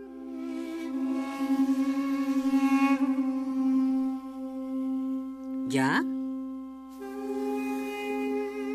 ¿Ya estás cerca de ellas? Ahora tienes que tratar de entenderlas, saber para qué fueron hechas, qué era necesario sentir para que ellas nacieran.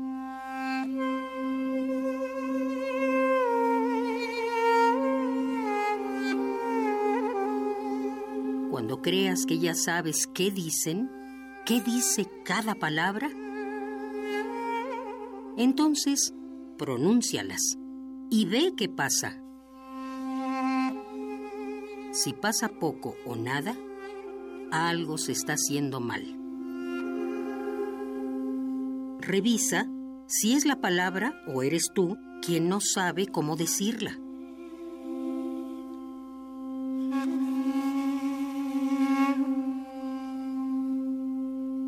Cuando hayas encontrado el problema, pronúncialas nuevamente, pero pronúncialas con cuidado, con amor, con coraje y hasta con un poco de miedo. Verás cómo de ellas brotan chispas y si tienes suerte, quizás ellas nazcan en ti y nazcan a la vida y se formen cosas.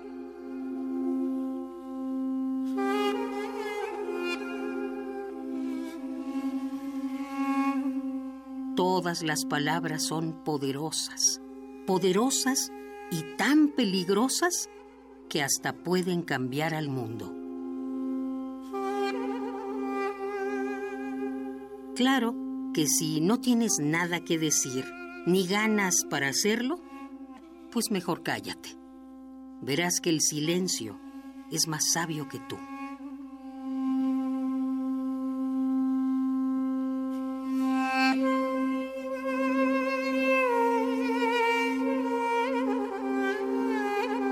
Todas las palabras son poderosas.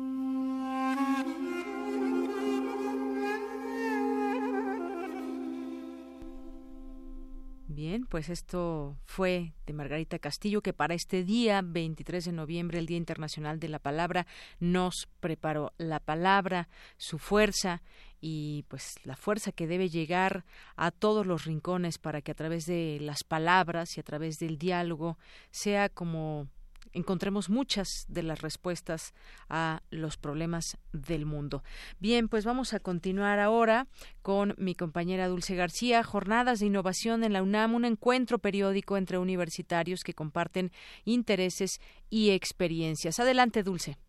Deyanira, buenas tardes a ti al auditorio de Prisma RU. La UNAM llevó a cabo el encuentro titulado Jornadas de Innovación, que son periódicas y que imparten universitarios para compartir sus experiencias en la aplicación del conocimiento para generar nuevos procesos, productos o servicios dentro de la cuarta revolución industrial. La intención es difundir entre la comunidad universitaria las tendencias y tecnologías asociadas a la innovación que marcan el rumbo del desarrollo tecnológico, económico y social, así también discutir sobre los retos y oportunidades para coadyuvar a la solución de problemas nacionales y también identificar y promover alianzas estratégicas para potenciar las capacidades de innovación y el éxito de los proyectos universitarios. Durante la conferencia magistral Industria 4.0 MX, impartida por Raúl Rendón, director de Innovación, Servicios y Comercio Interior de la Secretaría de Economía, el experto habló de lo que implica invertir en proyectos innovadores y cómo procurar resultados favorables. Y si pongo dinero donde lo tengo que poner, si no hago un out en función de la inversión pública, como estaba diciendo, que dos terceras partes públicas y una tercera parte privada, no está pasando. ¿Dónde tenemos que poner cada quien, al final como equipo, eh, los recursos? Entonces, primero capital humano, después desarrollo de proveedores, que es básicamente el alineamiento de la cadena. El eh, tercero eh, es la parte de clúster regional. La palabra simplemente clúster es como un tema de organización industrial. Yanira, los asistentes a las jornadas de innovación tienen la oportunidad de conocer las tendencias en diferentes temas de innovación y compartir sus experiencias e inquietudes con expertos. Además, conocen las principales tecnologías que son tendencia para el desarrollo de la industria 4.0 y pueden conocer también diferentes visiones respecto a las problemáticas tecnológicas y sociales que se enfrentan con este gran cambio. Este es el reporte. Muy buenas tardes. Gracias, gracias Dulce García por esta información. Y bueno, Cindy Pérez Ramírez nos va a platicar del foro que sigue, debates sobre el futuro de las políticas educativas y científicas. Adelante. ¿Qué tal, Deyanira? Muy buenas tardes. Así lo señalaron especialistas durante el foro que sigue debates sobre el futuro de las políticas educativas y científicas organizado por el Centro de Investigaciones y Estudios Avanzados CINVESTAP, en donde Arcelia Martínez Bardón del Instituto de Investigaciones para el Desarrollo de la Educación de la Universidad Iberoamericana instó en la pertinencia de mantener el Instituto Nacional para la Evaluación de la Educación INEE para la mejora constante del profesorado. Hubo mucha prisa ¿no? Cumplir la ley, en evaluar a todos los docentes y por lo que vimos del tamaño, pues no era, no era fácil, ¿no? es bien complicado. Este, y no había cuadros locales para operar esta evaluación. ¿no? O sea, cada estado tenía diferentes cuadros y capacidades locales para llevar a cabo la evaluación. Entonces tampoco había quien operara todo esto, quien resolviera dudas a los docentes. ¿no?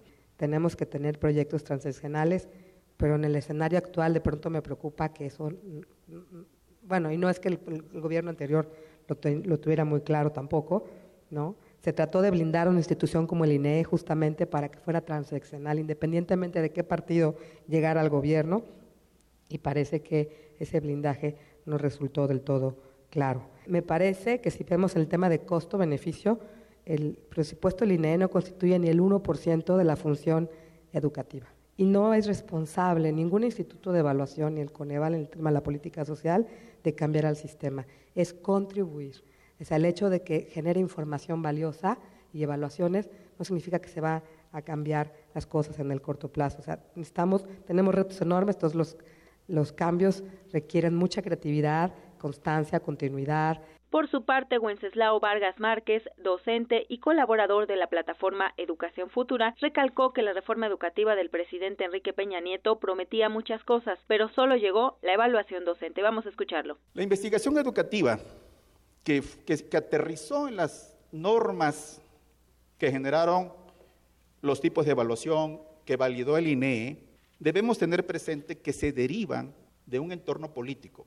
El trabajo sobre este tipo de investigación educativa, que es describir indicadores, parámetros, etcétera, tiene antes y encima la decisión política. ¿Hubo acuerdos o no para aterrizar la reforma que está acabando? El Estado mexicano generó una cúpula en el CENTE que estuvo de acuerdo con la reforma. Entonces sí hubo un acuerdo, pero fue cupular. De manera que los docentes nos reservamos hasta el 2018 para depositar una nuestro voto en la urna para decir en qué falló esa cúpula sindical. Nos falló a los maestros, nos sentimos efectivamente agraviados y el resultado es ahí el primero de julio. Deyanira, pues parece que el problema más grave de la fracasada reforma educativa fue haber vinculado el proceso de evaluación a la permanencia de los docentes en su empleo. Hasta aquí el reporte. Muy buenas tardes. Pues sí, eso parece. Gracias, Cindy Pérez Ramírez. Y bueno, vamos a continuar aquí también con todo este ámbito twitteresco, aquí en Twitter, que nos llegan algunos comentarios. Alejandro Cardil, que se va a ir a ver a los Pumas el próximo domingo. Pues ojalá que ganen, Alex Cardil, ya nos contarás. Biblioteca Sunam, muchos saludos. Diana Blanco, Giorgio Istari, dice escuchando Prisma RU. Buena información, gracias. Eh, Marime López Quiles, el Zarco, que es fan de los viernes casuales. Muy bien, pues muchas gracias por tu comentario.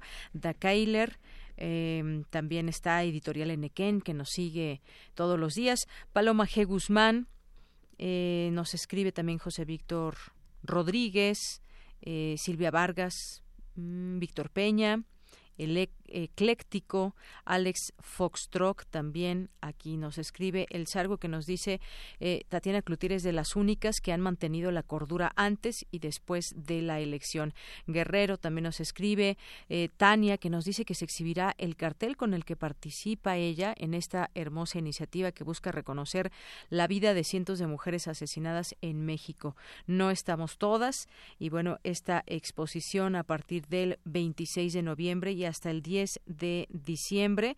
Muchas gracias, México Creativo. Estaba viendo aquí dónde, pero no alcanzo a ver para que podamos invitar bien a, nuestro auditorio. Gracias, Tania, por este envío. Eh, no estamos todas, también que se hace presente a través de su Twitter. Eh, también eh, le mandamos muchísimos saludos a Refrancito, que nos dice qué bueno sobre Tatiana Cloutier, qué bueno que se acerca al medio público para comunicarse con la gente y sobre el asunto de que tanto se es crítico o no con un gobierno que aún no está en funciones y es por la gran ansiedad de la gente de ver un cambio verdadero. Será duro, nos dice Refrancito. Muchas gracias. Connie Baladés también aquí eh, presente. Magdalena González.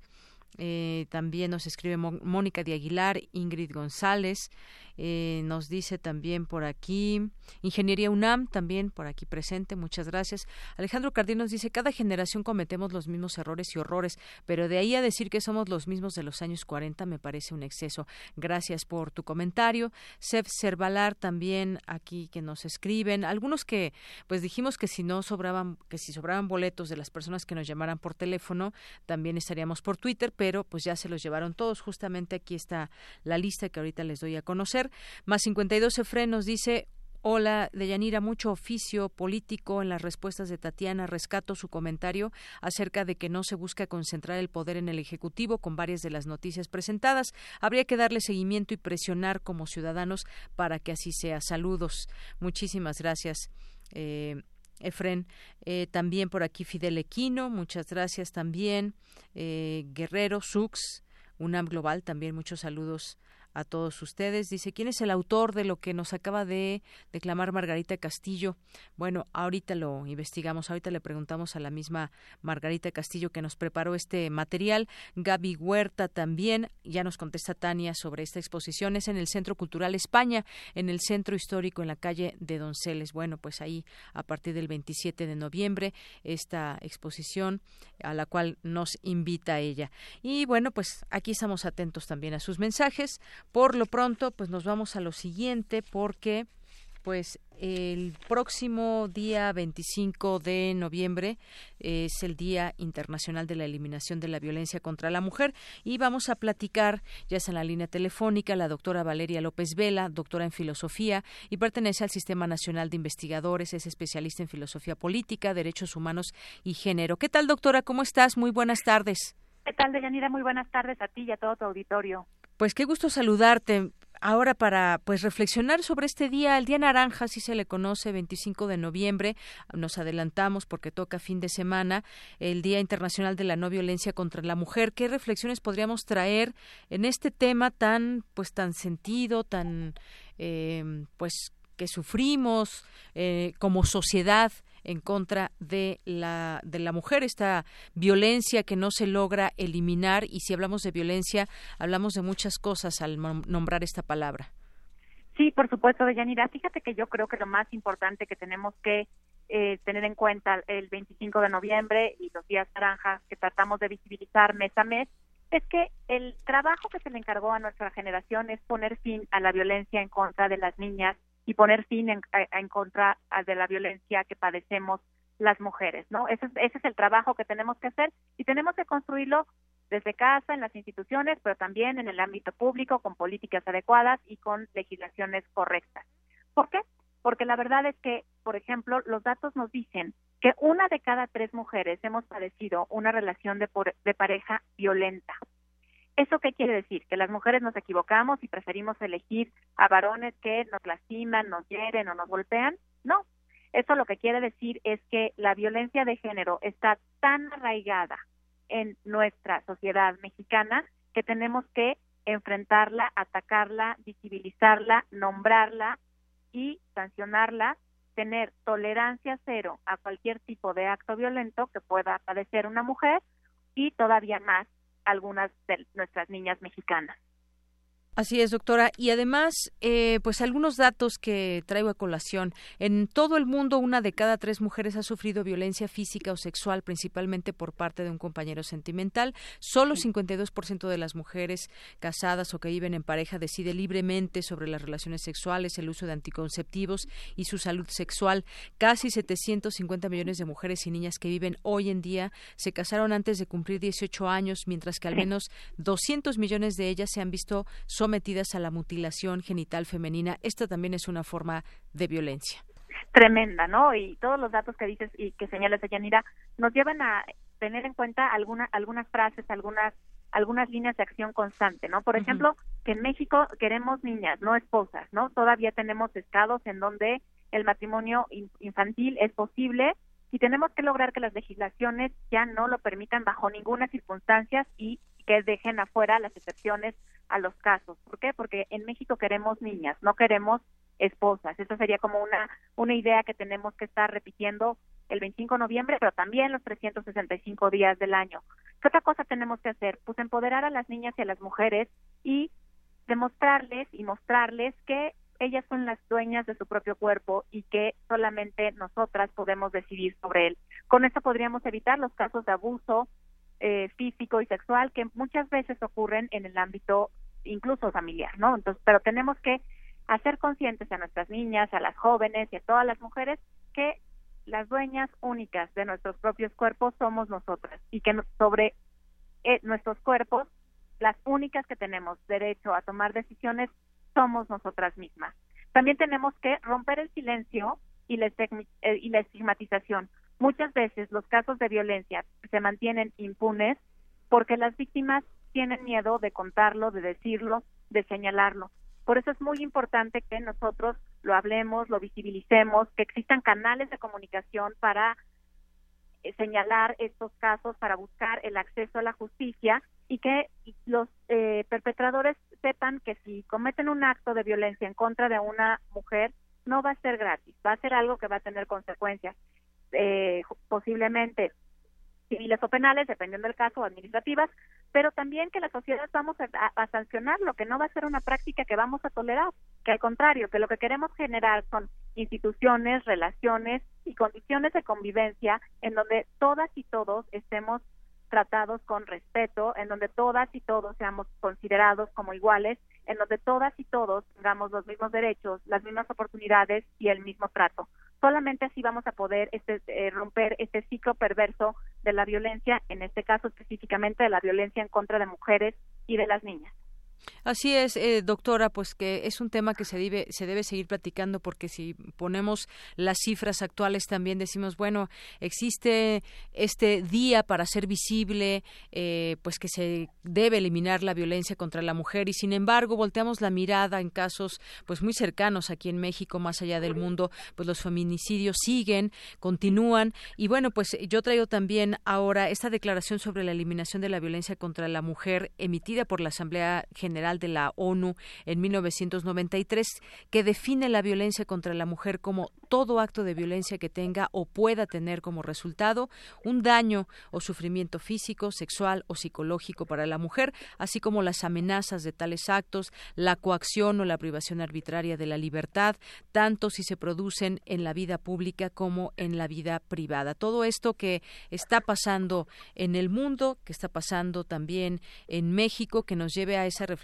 pero sobre todo creo, doctora, que va acompañado de algo muy importante, que es la justicia. Cuando una mujer sí tiene la confianza de acercarse a una autoridad, pero ésta no le responde como se debe seguir un caso, pues es así donde empieza esta cadena de impunidad con la que no se ha terminado hasta el día de hoy.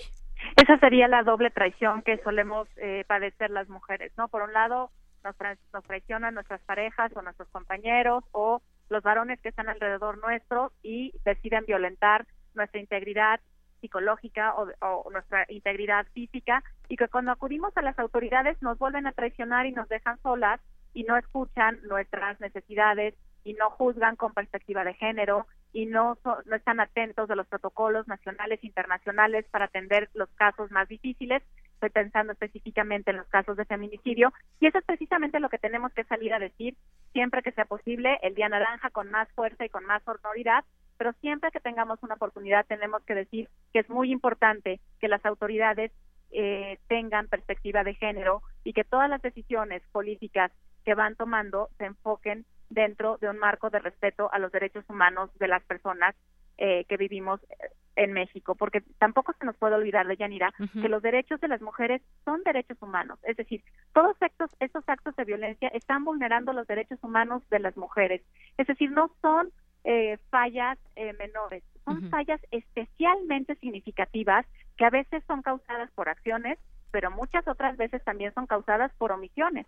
Cuando las autoridades no juzgan con perspectiva de género, están siendo omisos frente a su responsabilidad de proteger y garantizar los derechos humanos de todas y todos los mexicanos. Y eso hay que decirlo, hay que charlarlo, hay que sensibilizar, pero también, llegado el punto, tenemos que exigirlo como parte de un nuevo modelo de justicia.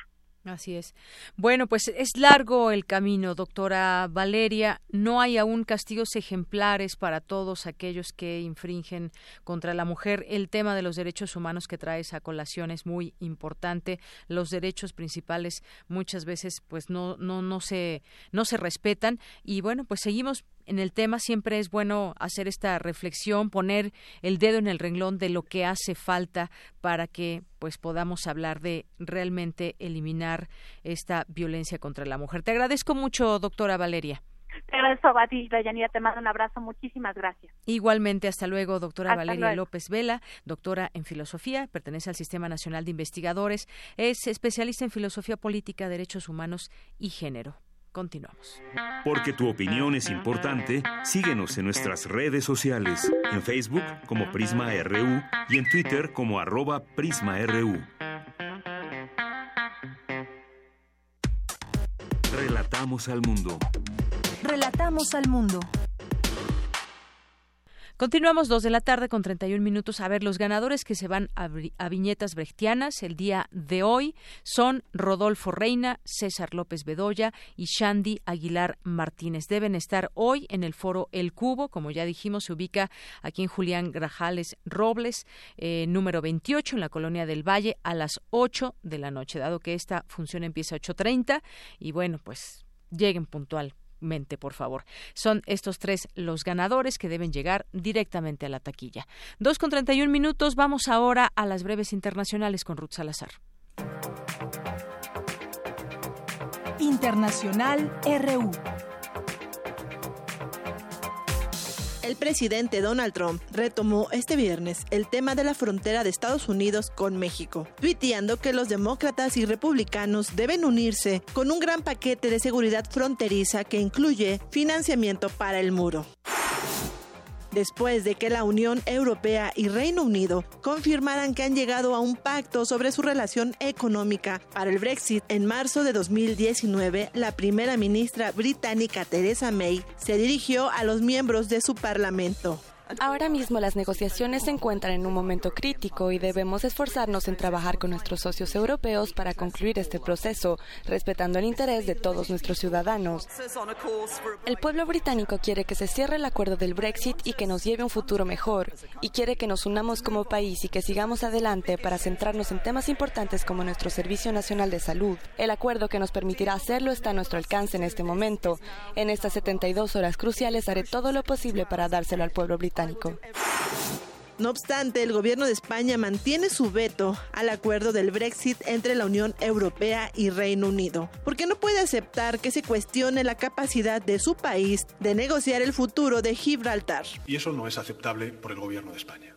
Nosotros le hemos pedido a la Comisión Europea, le hemos pedido a las instituciones comunitarias, le hemos pedido también al Reino Unido que seamos conscientes de que este es un punto esencial para un gobierno proeuropeísta como es el gobierno de España. Y que si eso no se resuelve, de aquí al domingo, España, desgraciadamente, un gobierno proeuropeísta, tendrá que votar que no y ejercer su capacidad de veto, porque esta es una cuestión que afecta a la esencia de nuestro país, a la esencia de nuestra nación en el estado de Alabama, en Estados Unidos. Un tiroteo en un supermercado empañó el inicio del Black Friday o Viernes Negro. De acuerdo con los testigos, un individuo entró en un centro comercial y disparó contra varias personas. El saldo es de un adolescente muerto y otros dos heridos. En El Salvador, organizaciones sociales se reunieron con partidos políticos para exigirle su compromiso del derecho humano al agua y evitar su privatización. Habla Carlos Flores, uno de los dirigentes. La exigencia es que dejemos la discusión de la ley de aguas y avancemos, una discusión estéril, y que incorporen los mecanismos que van a hacer para que El Salvador salga de la crisis del agua. Hasta ahora ningún candidato lo está dejando claro. Los primeros médicos cubanos están regresando a su país desde Brasilia antes de que finalice el 2018. Alrededor de 8.500 abandonarán Brasil porque los gobiernos de los dos países no llegaron a un acuerdo para renovar el programa Mais Médicos. Escuchemos dos testimonios. Creo que es una lástima para los brasileños, sobre todo los pobres. Van a echar de menos a los 8.500 médicos cubanos que se están yendo satisfacción de haber cumplido nuestro propósito aquí en el Brasil, que fue llegar a cada corazón de cada persona que pasó por nuestra consulta. Un grande abrazo y obrigado a todos ustedes. Con audios de Euronews, las breves internacionales con Ruth Salazar. Porque tu opinión es importante, síguenos en nuestras redes sociales, en Facebook como Prisma RU y en Twitter como arroba PrismaRU. Prisma RU. Relatamos al mundo.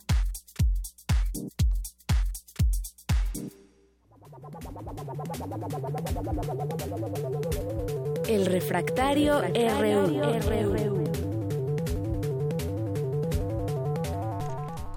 Y bueno, pues ya estamos aquí en Refractario con Javier Contreras, maestro en Derecho, profesor de la FESA Catlán. ¿Cómo estás, Javier? Hola, ¿qué tal, Deñanera? Muy buena tarde. Hoy, como cada viernes que nos escuchamos, hoy es un buen día para estar vivos. Eh, dime, por favor. Bueno, pues mira, rápidamente antes, yo quiero decir, nos preguntaba aquí Alex Cardiel sobre lo que nos comentó, lo que nos preparó Margarita. Es de su autoría, Alex, y lo vamos a subir en nuestro podcast. Por supuesto que puedes consultar en nuestra página de internet. Y rápidamente, pues nada más quiero comentar, porque aquí lo hemos venido le, hemos venido dando seguimiento sobre la polémica reforma sobre medios públicos. Y ya el Senado, así lo titula ADN Político, el Senado mete reversa ante esta polémica y el Pleno del Senado este jueves, el día de ayer, a esta reforma a la estructura de gobierno que planteaba dar a la Secretaría de Gobernación facultades de control sobre los medios públicos, misma que había generado molestia entre organizaciones civiles, académicos, comunicadores y periodistas. Así que ya fue digamos, nuevamente redactada para que queden los mejores términos y no existan malas interpretaciones. Pero bueno, vamos a platicar contigo sobre la llegada de la caravana migrante a la frontera norte, la reacción de algunos grupos que pues no nos esperábamos de esta manera, quizás. Sí, ciertamente, Dayanir. Estamos hablando de una circunstancia exactamente. En toda nuestra frontera norte, incluso, ocurre una reacción que desde mi personal punto de vista no lo puedo achacar a nadie más absolutamente, pero creo que es una reacción lamentable, porque habla acerca de este desprecio incluso por, por los seres humanos mismos. Tenemos un montón de personas dentro de nuestra república reclamando el maltrato que le llega a dar el gobierno de los Estados Unidos a los migrantes mexicanos y en Tijuana ocurrió esta terrible reacción donde un grupo de personas se ha organizado no solamente para atacar verbalmente, sino físicamente a esta caravana migrante. Vamos, a expulsarlos de su ciudad y que incluso las instituciones del Estado en todos sus niveles, federal, local y municipal, no hayan hecho nada para contener este fenómeno. Esto de Yanira me parece que habla muchísimo más de nosotros como personas faltas de solidaridad o cuando menos allá en la frontera norte que de los migrantes en sí mismos.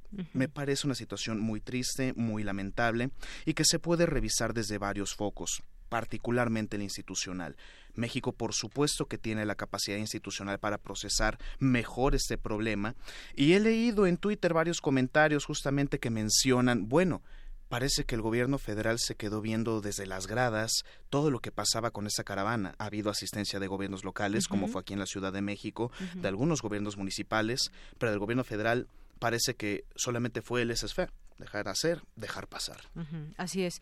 Bueno, y además estamos a pues a cada a cada vez menos días o momento en el que se dé alguna situación, alguna pues respuesta ante esta caravana y bueno, ya están muchos en la frontera con Estados Unidos y ver qué reacción tiene Estados Unidos para pues ver si deja pasar o no. Dice que son muy pocos los que van a tener asilo, pero son miles los que llegan, entonces vamos a ver. Un segundo tema, presentación del proyecto de reforma constitucional para instituir la Guardia Nacional y el Plan Nacional de Seguridad. Muchas críticas que ha recibido la Guardia Nacional y bueno, pues también verlo en su conjunto será interesante. Muy bien, pues lo conversamos un poco la semana anterior cuando apenas se había presentado la Estrategia Nacional de Seguridad, el Plan Nacional de Seguridad, pero aquí ya hablamos de la promoción de una reforma constitucional. Esto involucra un cambio institucional fuerte para el Estado mexicano, pero me parece que también sería pertinente, tal vez no podría decir brindar el beneficio de la duda por completo, pero podríamos pensar y reflexionaba con mis alumnos, hablar de la militarización depende exclusivamente del mando, en este caso el mando operativo tomador de decisiones, que según la estrategia y el plan sí tendría que ser un militar, o habla del mando político, que en este caso sería tanto el presidente de la República como el secretario de Seguridad Pública, es decir, dos civiles, o hablar de las bases, es decir, de quién va a depender la operación. Hablamos de la integración de tres tipos de policía, militar, naval y la federal. Si llega a ser predominante el ejercicio civil, pues tal vez podríamos mitigar esta idea de la militarización. El coordinador de los diputados eh, de Morena, Mario Delgado, la mayoría en el Congreso, salió justamente a declarar que esta Guardia Nacional podría ser el primer paso hacia la desmilitarización. Todavía tenemos que esperar un poco, no solamente por el mismo proceso institucional constitucional, sino por las mismas declaraciones del presidente electo, donde habló de la posibilidad con otra periodista, Carmen Aristegui, de someter a consulta temáticas como la Guardia Nacional, lo del juzgamiento de los expresidentes y también la integración de su consejo, asesor empresarial. Así es. Bueno, pues ya también es un tema que, que seguirá dando de qué hablar y bueno, lo seguiremos comentando en su momento con distintos matices que se vayan generando. Ahora también tenemos finalmente las declaraciones del rey Zambada durante el juicio del Chapo Guzmán vinculando a García Luna, viejo secretario de Seguridad, eh, con el crimen organizado. Y quizás, bueno, también un, señalamiento a al expresidente Calderón y al presidente Peña Nieto.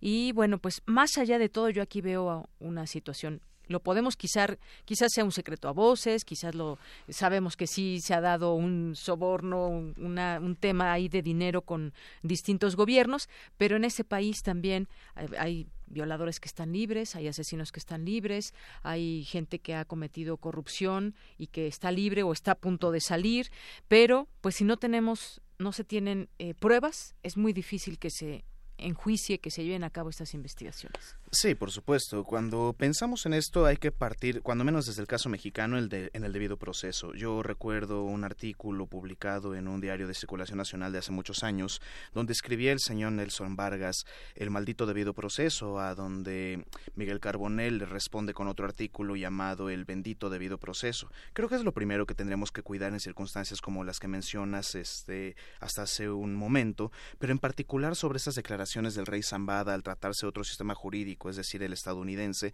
pues se convierte en algo delicado y hasta en un conflicto de carácter internacional. Me parece que la Fiscalía en los Estados Unidos tiene un objetivo en particular que es cuidar en la medida de las posibilidades a la propia DEA en los Estados Unidos e incluso a las actuaciones de la policía y de los cuerpos de seguridad en México para poder mantener esa estrategia de seguridad. Hay que recordar que esto se trata de un plan regional cuando pensábamos en la iniciativa Mérida, por ejemplo, y que no se puede caer así nada más. ¿Por qué? Porque seguimos en el mismo régimen de fiscalización de drogas promovido por los gobiernos de Estados Unidos, independientemente del signo demócrata o republicano, a la fecha seguimos con este tipo de combate. Hablar de la situación de corrupción es hablar de esto que el mismo presidente electo en algún momento ha denunciado, ¿no? Cómo estos modelos de corrupción llegan hasta los puntos más altos en la estratagema institucional del país y hay que tener mucho cuidado con ello. Así es, y bueno, pues la pregunta queda ahí, ¿se irán desarticulando esas maneras que tiene el crimen organizado de llegar con las autoridades y comprar, por ejemplo, a toda una policía municipal o a muchos de los policías? Ahí queda la pregunta, la iremos discutiendo porque hay un, un plan muy ambicioso, pero veremos qué sucede. Muchas gracias, Javier. No, eh, Deyanira, muchísimas gracias a ti. Saludos a todo el auditorio y que tengan todos un excelente fin de semana. Gracias. Javier Contreras es maestro en Derecho, profesor de la FESA Catlán y es colaborador en este espacio.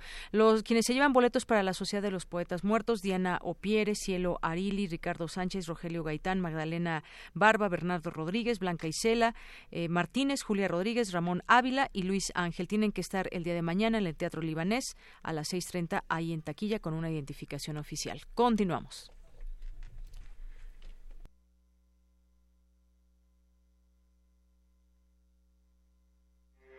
Porque tu opinión es importante, síguenos en nuestras redes sociales, en Facebook como Prisma RU y en Twitter como arroba PrismaRU.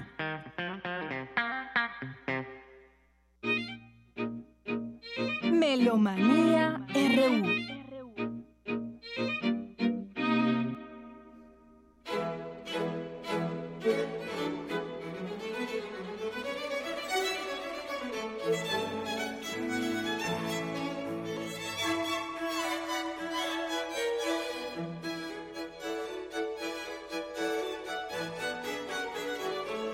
pues con el gusto de siempre te recibimos, Dulce Wet, aquí en cabina con Melomanía RU.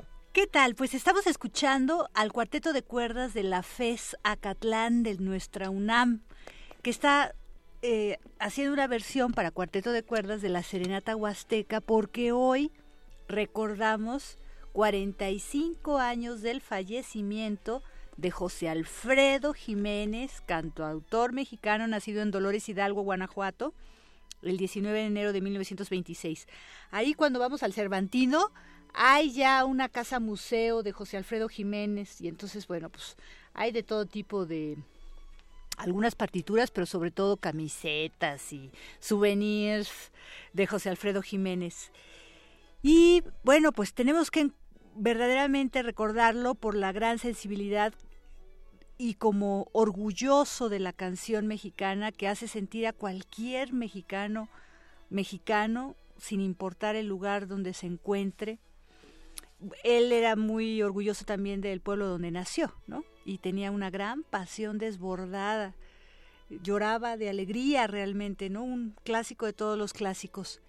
Y ahora nos vamos a escuchar algo muy extraño que afortunadamente nuestra OFUNAM va a interpretar esta semana. No extraño, más bien poco tocado en vivo.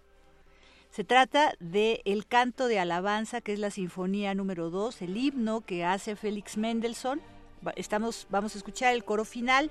Ustedes, pueblo, traen honor y poder al Señor porque el programa sexto que se presentan mañana sábado 24 a las 20 horas y el domingo 25 a las 12 horas, eh, bueno, primero, primeramente Víctor Flores eh, tocará el concierto de contrabajo de Sergei Kutsevitsky. Y pues de eso ya. Y después de eso eh, vamos a escuchar entonces en la segunda parte la Sinfonía número 2, este canto de himno de alabanza de Félix Mendelssohn. Estamos escuchando a la orquesta y el coro de, filarmonía dirigidos por Walter Weller. Así que bueno, pues la UFUNAM se ha atrevido a sacar a la luz a Félix Mendelssohn y muchas obras que no, no son tan conocidas en conciertos, sus sinfonías, por ejemplo, para cuerdas, todos sus conciertos y bueno, pues ahora esta sinfonía número 2. Bueno, pues tenemos cinco pases dobles, cinco cortesías dobles para el concierto de mañana sábado a las 20 horas, allí en la sala de Zahualcoyotl. Y pues llámenos, se van por teléfono 55 36 43 39, 55 36 43 39, cinco cortesías dobles para el concierto de la UFUNAM, el programa sexto, con su director artístico titular, Máximo Cuarta, al frente de la orquesta y Víctor Flores en el contrabajo. En este otro, eh, la sinfonía número 2, el himno, el canto de alabanza de Félix Mendelssohn, participan Marcela Chacón, Iriana Arón como sopranos, Orlando Pineda tenor y el coro polifónico del Estado de México. 55 36 43 39. 55 36 43 39. Y bueno, pues ahora nos vamos a dos invitaciones que nos tiene el maestro Gustavo Delgado Parra, doctor en órgano y quien dirige en este caso el vigésimo sexto Festival Internacional de Órgano. Recuerden que hasta el domingo 2 de diciembre están habiendo conciertos tanto en el interior de nuestro país como en la Ciudad de México. Hoy tenemos uno en la Iglesia Luterana, en la Iglesia Alemana del Espíritu Santo, en Botticelli Patriotismo, a las 5 de la tarde. Y el domingo, como es tradicional, un concierto de, para soprano y órgano, también en homenaje al maestro Rodrigo Treviño, quien recientemente falleció.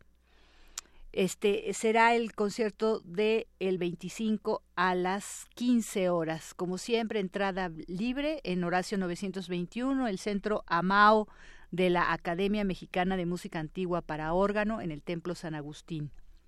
Escuchemos la invitación que nos hace Gustavo Delgado.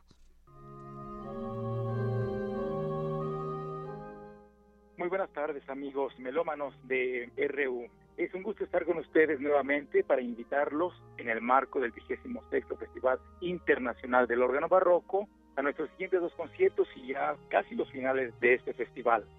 Tenemos en principio en un rato más el día de hoy, viernes, a las 5 de la tarde, un concierto muy interesante, muy especial, que también hacemos justamente en memoria del maestro Rodrigo Treviño, quien falleciera recientemente.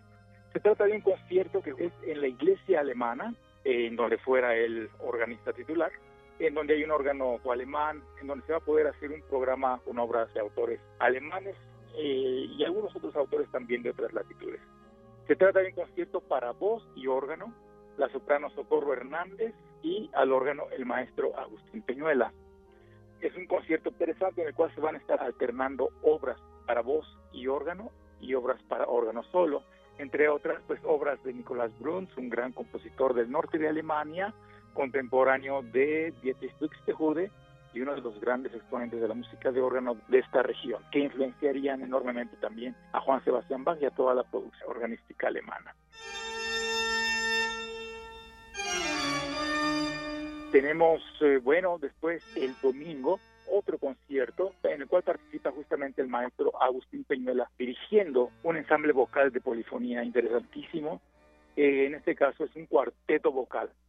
Van a ser obras del Renacimiento y del Barroco a capela y con el cuarteto vocal acompañados por el órgano, aparte de algunas obras para órgano solo, entre otras la famosa Tocata de su en re menor, BWV 565 de Juan Sebastián Bach, obras de Bruns, de Buxtehude, de Vivaldi, de Handel, y bueno, les esperamos. El concierto del domingo es en la sede justamente del Festival Internacional del Órgano Barroco, allá en Horacio 921 en Polanco, la parroquia de San Agustín y el concierto es a las 3 de la tarde. Como ustedes saben, el centro del órgano Amado San Agustín, en donde tenemos cinco órganos estupendos, en donde podemos hacer repertorios muy interesantes, que por cierto, el concierto final y de clausura del festival será a cinco órganos en este recinto. El centro del órgano Amado San Agustín, el día 2 de diciembre a las 3 de la tarde. Los esperamos y bueno, pues eh, recordándoles que en un rato más, a las 5 de la tarde, tenemos hoy viernes el concierto de voz y órgano en Patriotismo y Botticelli, Iglesia Alemana del Espíritu Santo. Los esperamos y un gusto saludarlos, estimados melómanos de Prisma RU. Gracias. Y bueno, pues nos vamos a la música contemporánea, el trío de percusión femenino Barra Libre con Kaoru Miyazaka, Maribel Pedraza y Gabriela Horta. Gaby Horta es quien nos hace la invitación. Tendrán un concierto el próximo domingo 25 de noviembre de este año 2018 en el marco precisamente del Día contra, eh, bueno, de la eliminación de la violencia contra las mujeres. Y de una vez les antecedo que ese mismo día en Radio UNAM nosotros de la discoteca hemos preparado una programación femenina tanto en AM como en FM con intérpretes, con compositoras, con toda la actividad musical de alguna manera que poco a poco hemos ido aquilatando en nuestra discoteca. Así que también. Bueno, escuchemos qué les parece a Gaby Horta, quien nos invita a lo que va a suceder el próximo domingo 25 en el Centro Cultural Tlatelolco, Ricardo Flores Magón 1, Eje Central Lázaro Cárdenas. Este, y la entrada es libre. Escuchémosla. ¿Qué tal? Muy buenas tardes amigos de Melomanía y de Prisma RU. Mi nombre es Gabriela Horta, percusionista e integrante del trío de percusión Barra Libre. En esta ocasión quiero invitarlos con mucho cariño y a nombre también de mis amigas, de Maribel Pedraza y Kaoru Miyazaka, a nuestro concierto, el último de este año, que es el 25 de noviembre, este domingo, en el Centro Cultural Universitario Tlatelolco. La dirección es Ricardo Flores Magón, número uno, esquina Eje Central. Y bueno, la entrada es libre, Estamos muy contentas y muy agradecidas con la Coordinación de Música y Ópera porque ellos nos están invitando junto con la UNAM, entonces es una ocasión muy especial para nosotras. Por favor no falten, les va a gustar mucho. Hemos preparado para ustedes un programa lleno de cosas ricas, es decir, vamos a tocar este Ravel, una transcripción hermosísima, vamos a tocar cosas de nuestro próximo disco que va a salir en abril del año que entra y pues en general cosas muy prendidas, muy al estilo de barra libre.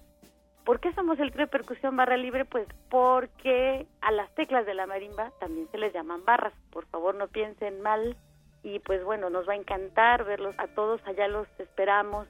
Les recuerdo, domingo 25 de noviembre al mediodía Allá los esperamos. 12 del día, Kaoru Miyazaka, Maribel Pedraza y su servidora Gabriela Horta. Por favor, asistan, les va a encantar.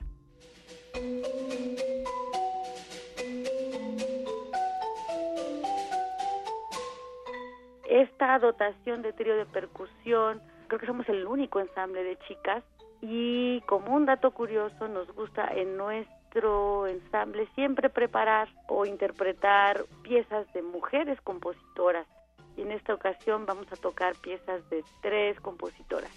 Se trata de Maria Ellen Charles de Estados Unidos, una compositora muy joven y muy creativa también. De María Finkelmeyer vamos a tocar UFO Crash Landing y vamos a tocar de una compositora mexicana, Luz María Tinajero, la bagatela mexicana para percusión. Entonces, pues sin más que decir, les recuerdo, este domingo 25 de noviembre, acompáñenos por favor al mediodía en el Centro Cultural Tlatelolco.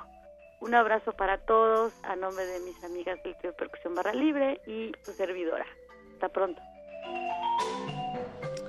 Y por último tenemos a Alex Mercado con Alosia Barreiro, pero también Horacio Franco, Iraida Noriega, Aaron Cruz, Faustino Díaz, César Holguín, Gabriel Puentes, Alex Ferrer, Rodrigo Neftalí, Luz María Frank y Leticia Cosío se presentan también el próximo domingo 25 de noviembre a las 5 de la tarde en la Sala Silvestre Revueltas del Centro Cultural Olinjolistli.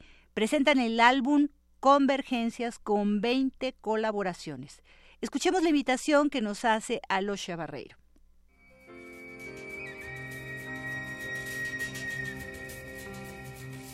Hola amigos de Prisma RU, soy Aliosha Barreiro, estamos en Melomanía y les quiero hacer una invitación muy especial. Este domingo 25 a las 5 de la tarde en la sala Silvestre Revueltas del conjunto cultural Olinjo Listli seré parte de un concierto muy muy especial en el cual Alex Mercado saca su próxima producción discográfica que se llama Convergencias, en el cual Alex eh, convoca a 12 artistas extraordinarios, entre los cuales vamos a encontrar a Horacio Franco, a Iraida Noriega, a Aaron Cruz, a Faustino Díaz, obviamente estoy yo, Luz María Frank. Va a ser un despliegue de virtuosismo, va a ser un concierto realmente que vale la pena ir, en el cual Alex nos invita a hacer una pieza única, dos caminos que se encuentran en un solo lugar musical. Yo creo que vale muchísimo la pena. Eh, con Alex acabamos de tocar hace poco en el Foro del Tejedor. Fue una experiencia fantástica entre música electrónica, música prehispánica, jazz. Y bueno, pues qué les puedo decir. Yo estoy seguro que lo gozarán muchísimo. Es apto para toda la familia. Los boletos se encuentran en Ticketmaster. No se olviden, domingo 25 a las 5 de la tarde, Sala Silvestre Revueltas, Conjunto Cultural Olin Yolistli. Yo soy Aliosha Barreiro y allá nos vemos.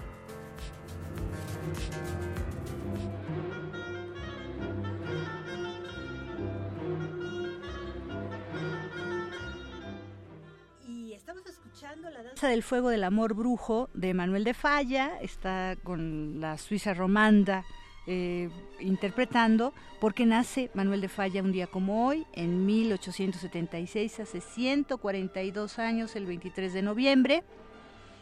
Y bueno, pues sabemos que fallece en Argentina en 1946 y sabemos que junto con Albéniz y Granados conforman la gran trilogía de música nacionalista española. Él empezó estudiando con su madre porque era un excelente pianista y ella lo puso con grandes maestros, contrapunto, composición y todo. Después emigró a París, allí conoció a Debussy, a los impresionistas y creo que su madurez al regreso a España la alcanza con esta obra, por eso lo estamos recordando yendo a eso.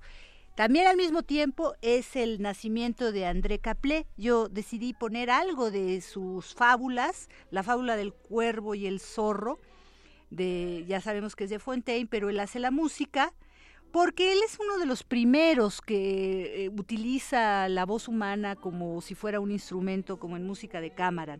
Ustedes recordarán esta anécdota, ¿no? De este el zorro ve este posado al cuervo con un queso y dice, ¿cómo se lo quito? ¿Cómo se...? Pues lo voy a halagar.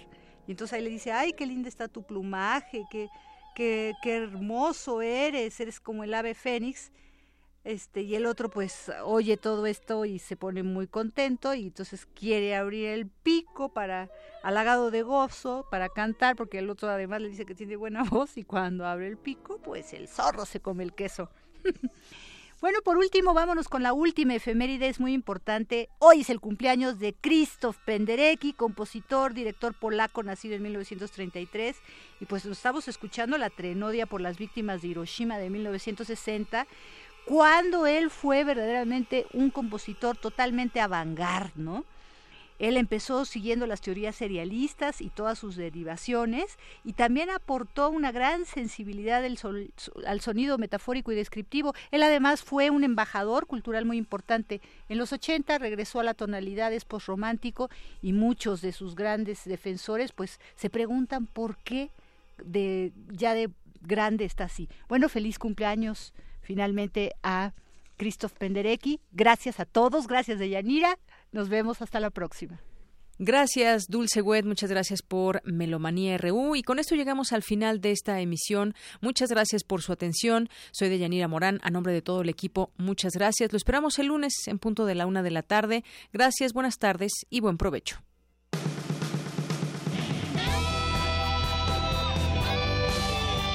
Prisma RU. Relatamos al mundo.